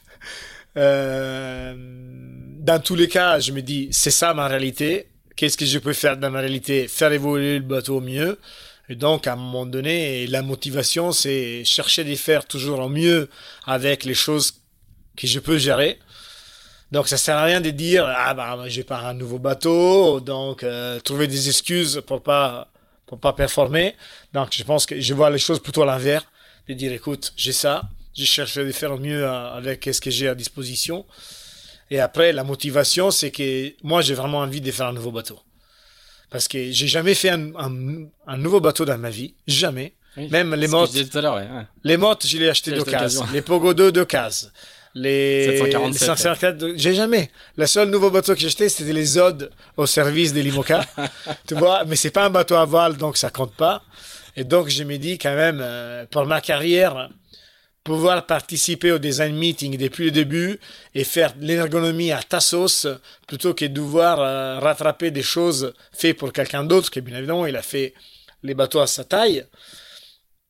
Et donc, euh, j'ai dit, j'ai envie de, m'appliquer au maximum comme d'hab euh, et, chercher à les faire bien sur les prochains Vendées pour, pour trouver déjà de nouveaux sponsors et motiver les miens à un moment donné à dire, bah allez, tu as tellement insisté que vas-y, vas-y, fais tes nouveaux bateaux.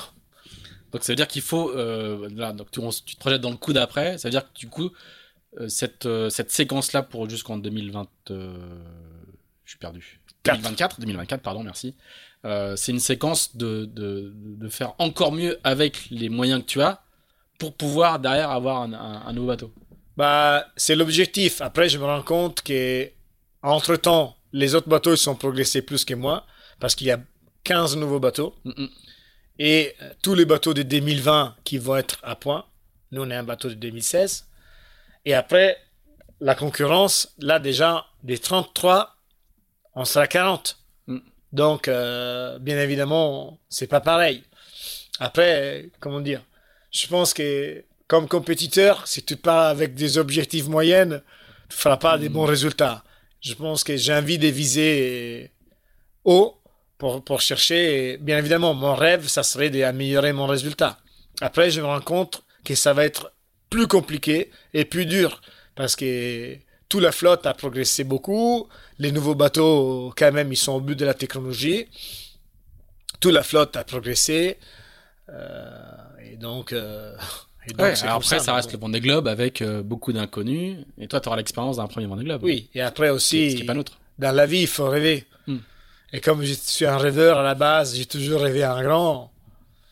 Je cache pas que, que comment dire, que, que je vais m'appliquer au maximum pour chercher d'améliorer. Eh ben, merci beaucoup euh, Giancarlo, c'est une belle phrase de conclusion, hein. il faut toujours rêver, c'est parfait pour, euh, pour conclure ces, c'est plus de deux heures euh, en ta compagnie. Merci beaucoup d'avoir fait l'effort de parler français aussi longtemps. Je sais pas si tu as, déjà parlé plus de deux heures en français comme ça. Bon, ça m'arrive dans des conversations, mais bon, quand même, toi, euh, comme journaliste, c'est quelqu'un qui te laisse pas beaucoup de pauses, donc je te promets que j'ai fait ma séance de sport. J'ai fait là deux heures et quart avec toi. Là, l'après-midi, je vais être calmé, quoi. Non, non, je serai en chantier tout l'après-midi, mais tu vois, peut-être je serai un peu malléable et je laisserai passer des choses que des fois je ne bah, fais pas passer. Excusez-moi d'avance. Euh, en tout cas, si, euh, si, de, si, vous, si vous, êtes, vous êtes dans l'équipe de Giancarlo, vous l'écoutez, vous savez ce qu'il reste à faire pour pouvoir euh, euh, trouver euh, des petits points de passage. Je, je, souligne que moi, à chaque fois, je suis assez fatigué aussi après les Ah bah, deux heures, plus de deux heures de concentration à chaque fois. C'est voilà, c'est ce qui nous fait euh, ces, très très beaux voyages dans des contrées qu'on n'a pas l'habitude de fréquenter, nous autres bretons de la voile. Giancarlo, merci beaucoup. Encore une fois, merci, un, grand merci. tout, le, tout le meilleur pour tes, tes projets à venir. Si vous les avez suivis jusqu'à là, ben merci à vous également. Continuez à nous, à nous poser euh, vos questions, à nous dire euh, ce qui va, ce qui va pas, à nous faire des remarques, des réflexions. Euh, on, écoute tout, on regarde tout, on essaie de répondre à tout le monde.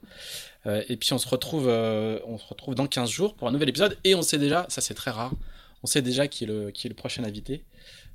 et on, parlera encore de tous les sujets qu'on vient d'évoquer, à peu près tous les sujets. Je réfléchis. Oui, à peu près tous les sujets qu'on vient d'évoquer avec, avec un autre invité. Merci beaucoup, à bientôt. Salut Jean-Carlo, un grand merci. Et merci Pierre-Yves et merci à toute l'équipe euh, des Type Shaft. En fait, on devait faire euh, ça depuis longtemps, mais la saison a été tellement dense qu'on s'est couru un peu derrière, euh, voilà, pendant un moment. Mais là, je suis content que finalement, on a réussi à trouver le temps de les faire. Et donc, merci, voilà, à Type Shaft. Merci, salut.